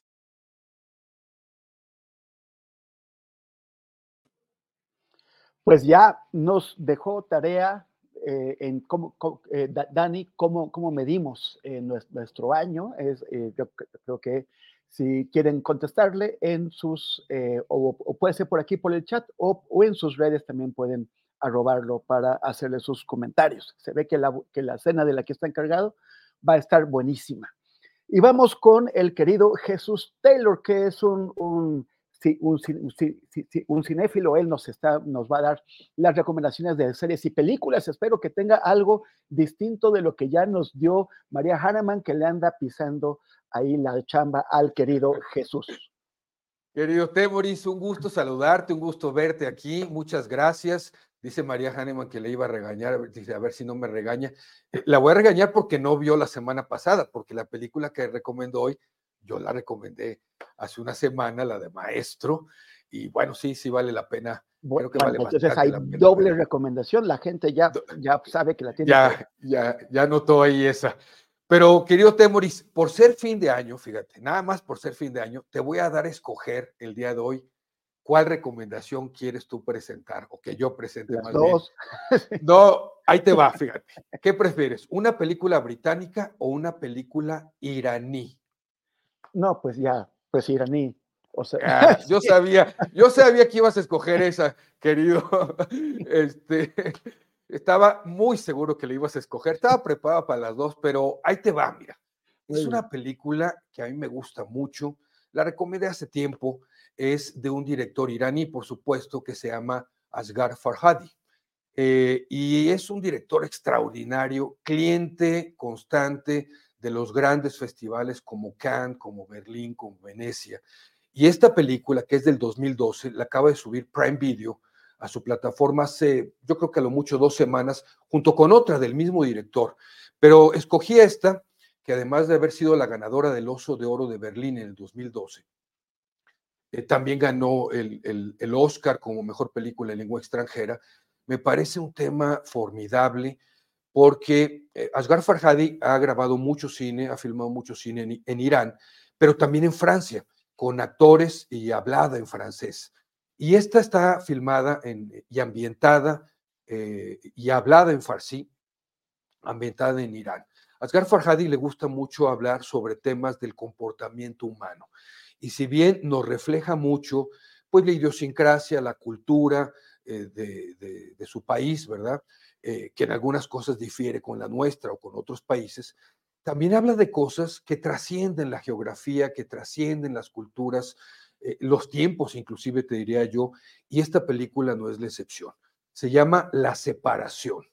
Eh, la encuentran así, eh, con el título en español en Prime Video. Les repito, está habla, hablada en, en, en farsi, persa también, digo, es el, básicamente lo mismo. Pero eh, se trata de un matrimonio, querido, querido Temoris. Es un matrimonio, y me gustó mucho cómo empieza la segunda secuencia, porque la cámara está tomando de frente a este matrimonio que ustedes están viendo aquí en mi pantalla, eh, como si fuera el juez como si estuviéramos viendo a través de los ojos del juez, viendo de frente a los dos protagonistas y los dos protagonistas nos están hablando, esta sensación de estarnos viendo a los ojos y están discutiendo, se arrebatan la palabra, se interrumpen y platicándole al juez los motivos por los cuales se quieren divorciar. Dura apenas pocos minutos esta, esta discusión, los estamos escuchando eh, airadamente, ellos hablando, eh, de su separación, de su divorcio. Ustedes se van a enterar ya a detalle por qué se quieren separar, por qué se quieren divorciar. Y finalmente cambia esta escena, que durará unos cinco minutos, diez minutos, los primeros diez minutos de la película, y nos damos cuenta que la esposa no se fue, no se separó, aunque se salió de su casa, y el hombre se queda en su casa cuidando a su padre, que es un adulto mayor, enfermo, con una enfermedad ya bastante complicada. Este hombre se ve en la necesidad de contratar a una mujer joven, treinta y tantos años ha de tener, para que cuide a su padre mientras él se va a trabajar. Y ahí empieza una complicación extrema eh, que es digna de análisis de los comportamientos de nosotros los seres humanos mentiras, intrigas, engaños. Si hay aquí una parte interesante de lo que implica la cultura de un pueblo árabe, sus creencias, su fe, esto de, eh, pues te lo juro con la mano en el Corán, ¿verdad? Eh, las, las tradiciones, cómo hay eh, situaciones muy intrafamiliares, ¿verdad? Que se da mucho en estos países y en otros más también, ¿verdad? De el hombre es la cabeza del hogar y lo que la mujer, hay decisiones que no puede tomar si el hombre no las autoriza. Hay cosas, ¿verdad? Que, que pues una mujer no puede hacer eh, e, en, en, su vida diaria, ¿verdad? Por las cuestiones religiosas y de fe, muy respetables, por cierto, pero todo esto en una mezcla de un problemón que se les viene encima a todos, ¿sabes? A todos. Me gusta mucho el cine de Asghar Farhadi porque nunca identificas, y creo que es bueno esto, a un malo y tampoco a un bueno. Creo que los personajes tienen cosas que exponen muy a su favor y también errores que tienen muy humanos y el otro le pasa lo mismo y de repente dices, bueno, ¿cómo haces esto, amigo? Pero pero tiene ciertas justificaciones o ciertas razones. Entonces, nunca, nunca podemos, nunca ponemos el dedo en alguien diciendo, es que tú eres el maldito o tú eres súper bueno, ¿no? Eh, tienen estas, estas dualidades como así es la vida, como somos las personas, con todos nuestros claroscuros, nuestras cosas buenas y nuestras cosas malas. Es una película que tiene mucha reflexión y vale muchísimo, querido Temeris, la pena verla la separación. Yo les pongo el título en inglés porque en farsi no sabría cómo decirlo ah. y a, veces pues las películas eh, internacionales se encuentran más fácil en inglés, es A Separation también, de eh, eh, pues prácticamente reciente estreno, aunque la película es 2012, en la plataforma Prime Video para que se pasen un muy buen fin de semana viendo buen cine, cine no comercial. Muchas gracias Jesús, pues sí, sí, sí, sí, sabías por dónde por dónde llegarme. Es muy, es muy bella la lengua eh, farsi. Eh, eh, y es muy bello pueblo el iraní, es un pueblo, o sea, siempre la propaganda pues nos trae a los fanáticos y todo eso, es un pueblo muy bello, son extremadamente amables. Tú lo conoces bien. Es gente adorable. Este, nada más que sí, no, no, les gusta ser confundidos con árabes, eso sí.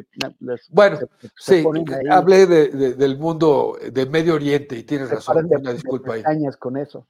Pero sí, Es, muy, es muy bonito y sí, efectivamente, como dices, es, es este, eh, farsi y persa, pues son, significan lo mismo. Fars, Fars la región de Fars, la antigua región de, de Fars es lo que da eh, eh, origen al imperio farsi, que hablaba farsi, pero pasa al castellano como Persia.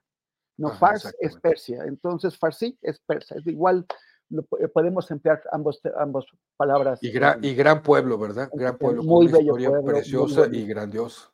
Un lugar, y, además con una, con una historia increíble, una arqueología y unas ciudades fabulosas y además amante de sus poetas. Es, yo ah, no, conozco no conozco un pueblo que venere más a sus poetas que, el persa.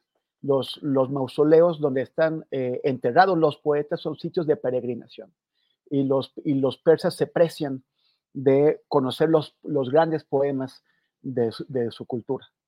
Es este, En, México también valoramos a los poetas, pero a mí me parece que hay que aprenderles ahí a los, a los persas. Muchísimas gracias, Jesús. Oye, te doy mis redes sociales, eh, Taylor Jesús Twitter, Instagram, bueno, X, Instagram, eh, eh, mi canal de YouTube también y lo que Taylor se llevó en Facebook. Al rato publico este mismo video, pero acompañado de la segunda recomendación que no de aquí, para que también la disfruten. Una muy buena película y tremenda película británica que también está en Prime Video. Así que los espero ahí a las ocho y media de la noche. En mi bueno, entonces es, es arroba Taylor Jesus. Así es. Así es. Feliz año, ¿Eh? querido. Feliz año a todos. Muchas gracias, muchas gracias y que pasen un buen año y que nos vaya muy bien este 2024. Un abrazo a todos y a Abrazo, gracias. Y ahora vamos con eh, un, gran literato, eh, mi, querido Daniel Editor, Daniel Vecino, que, con, con quien ya nos tocó trabajar cuando editamos mi libro No se mata la verdad en, una editorial de cuyo nombre no me quiero acordar, pero eh, ahora va eh, a, darnos sus recomendaciones de libros para, que, para, leer en este fin de, semana y no, no, sé si también en el próximo año. ¿Cómo estás, Daniel? Muchas, gracias. Oh. ¿Qué tal? ¿Cómo estás? Muy buenas tardes, Temoris. Es un honor realmente terminar este 2023 acompañado de la gran comunidad de Astillero. Gracias a todos por ser parte de este gran ejercicio de libertad periodística y despedir, despedir este año bajo tu conducción en ausencia de nuestro querido Julio Hernández, quien se ha tomado unas merecidas vacaciones, es un privilegio.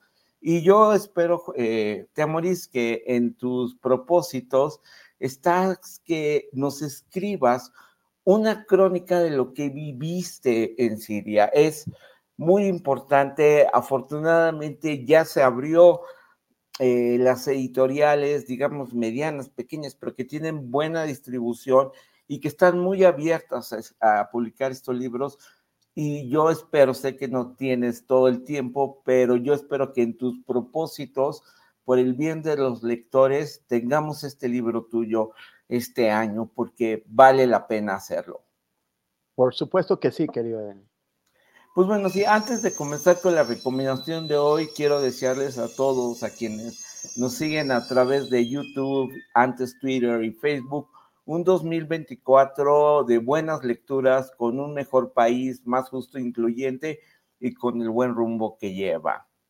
El libro con el que cierro este año captó mi atención por la manera en que está estructurado, una forma narrativa innovadora que no había detectado anteriormente. Ficción o ensayo de divulgación, novela o aforismos, autoficción o personajes eh, ficticios? Responder estas preguntas no es sencillo porque el escritor mexicano Carlos Bortoni ha logrado integrar todos estos elementos en su más reciente eh, trabajo, que es Historia Mínima del Desempleo, publicada por eh, Salto de Página y distribuida por Editorial Jus aquí en México. Bortoni, el autor, nació en 1971 y pertenece a esta generación de la llamada inexistente. Desde su primer libro fue fiel a sus búsquedas y hallazgos y la crítica ha elogiado su mirada singular, su prosa de trazo imprevisible y el lenguaje funcional que le ha dado un toque personal. Y así los lectores que tengan la oportunidad de asomarse a este libro lo van a atestiguar.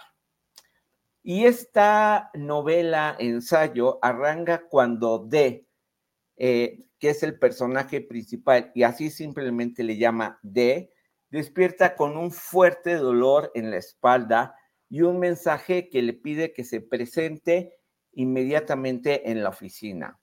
Cuando llega, su jefe le hace saber que está despedido.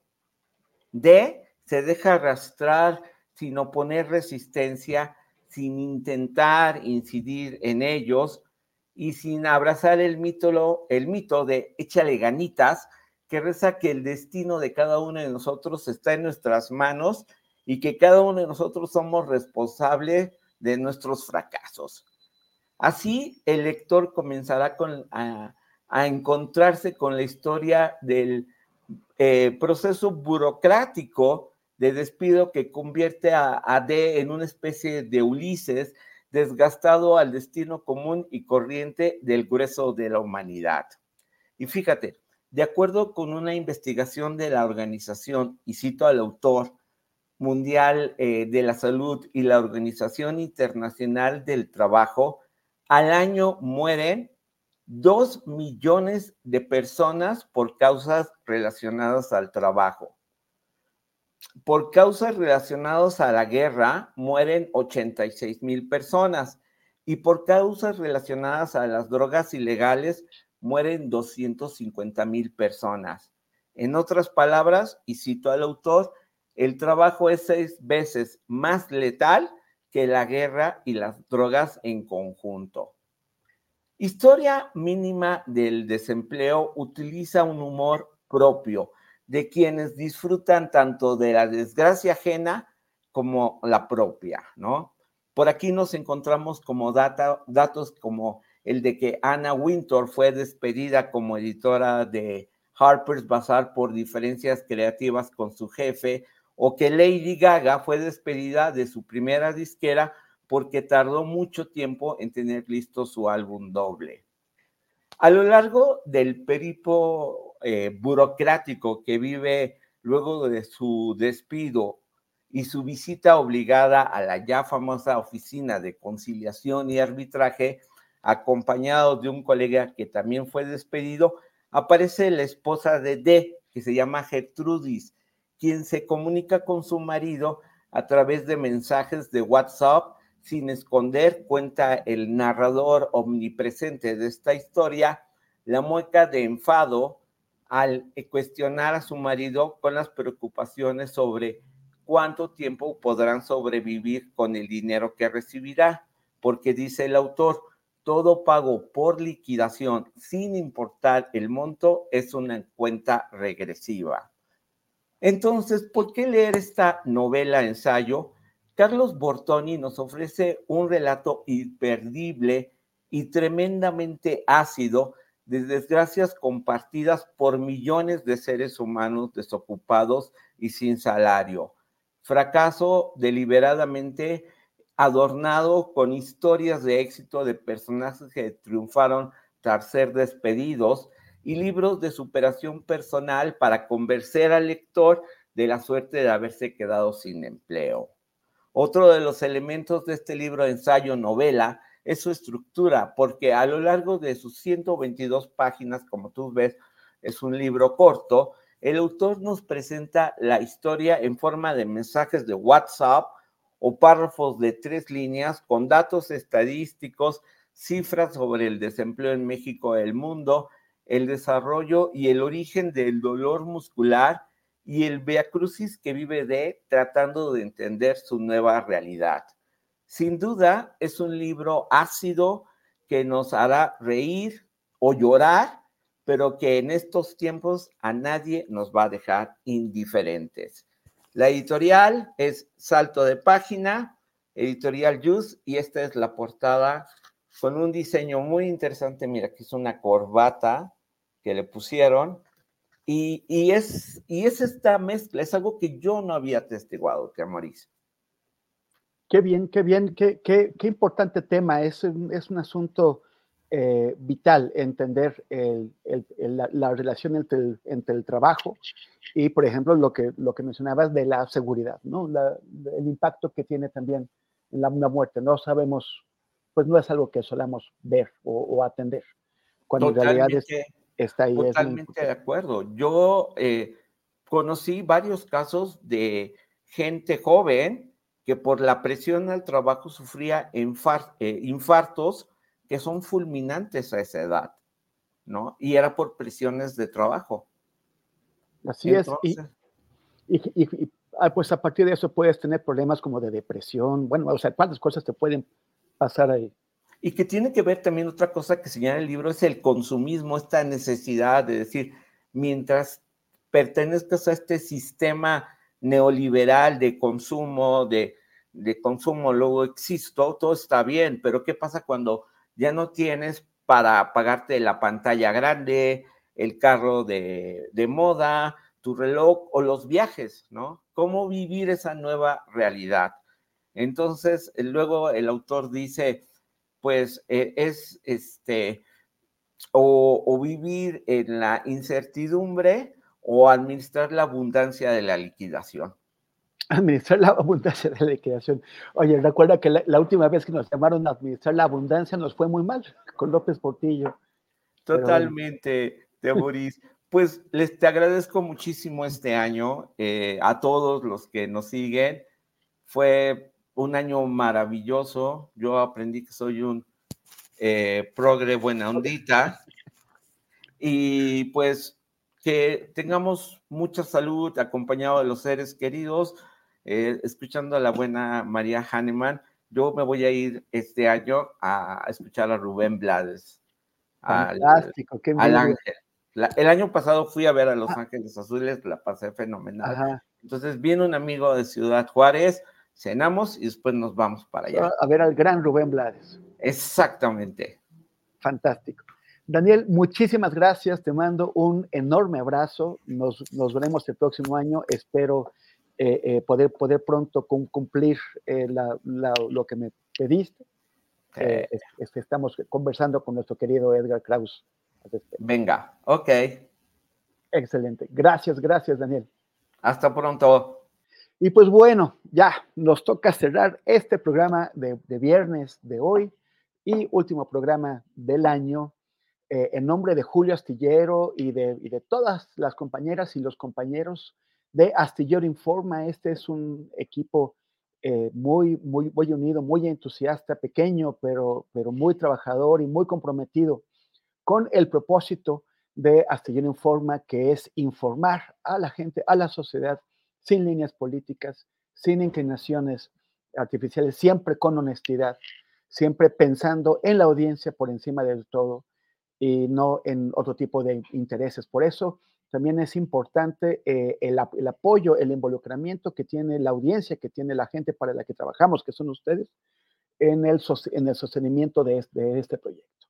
Muchísimas gracias. El próximo lunes vamos a tener, el lunes primero de enero, un programa especial y después, eh, a partir del martes, eh, regresaré junto con nuestra queridísima Marta Olivia López a llevar pues el resto de, las, de la semana, de, de martes a viernes, antes de que pues traigamos a Julio Astillero, lo saquemos de su, barco y lo traigamos otra vez aquí eh, al frente, lo saquemos de su camarote y regrese al frente a ponerlo en el timón para seguir con ustedes. Les deseamos con el equipo, eh, con Julio Y yo les deseamos un gran 2024, un 2024 de, de éxitos, pero también de compromiso. No olvidemos a la gente de Gaza, no olvidemos a la gente que sufre en el mundo, no, sufrimos, no olvidemos a la gente que está padeciendo la, violencia en el territorio nacional, en el mundo. Eh, sigamos, sigamos siempre conscientes y comprometidos con tratar de que este planeta nuestro sea, sea mejor e impedir el deterioro que también se está dando eh, en el ámbito de, de la crisis climática. Muchísimas gracias, abrazos, abrazos grandes, quieran a la gente que tienen cerca, quieran a la gente que, tienen lejos. Eh, tenemos que, de, alguna manera, siempre que estar juntos. Muchísimas gracias y nos vemos en 2024.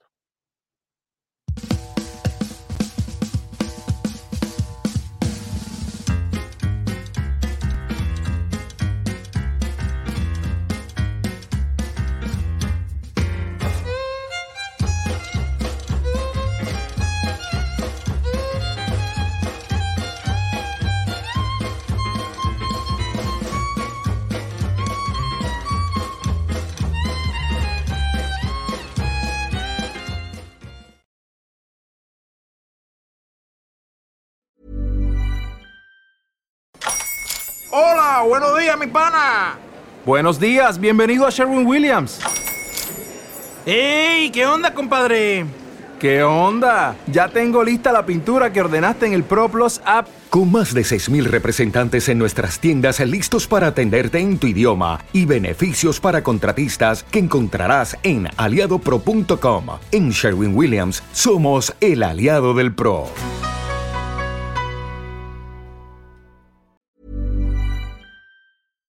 Para que te enteres del próximo noticiero, suscríbete y dale follow en Apple, Spotify, Amazon Music, Google o donde sea que escuches podcast. Te invitamos a visitar nuestra página julioastillero.com.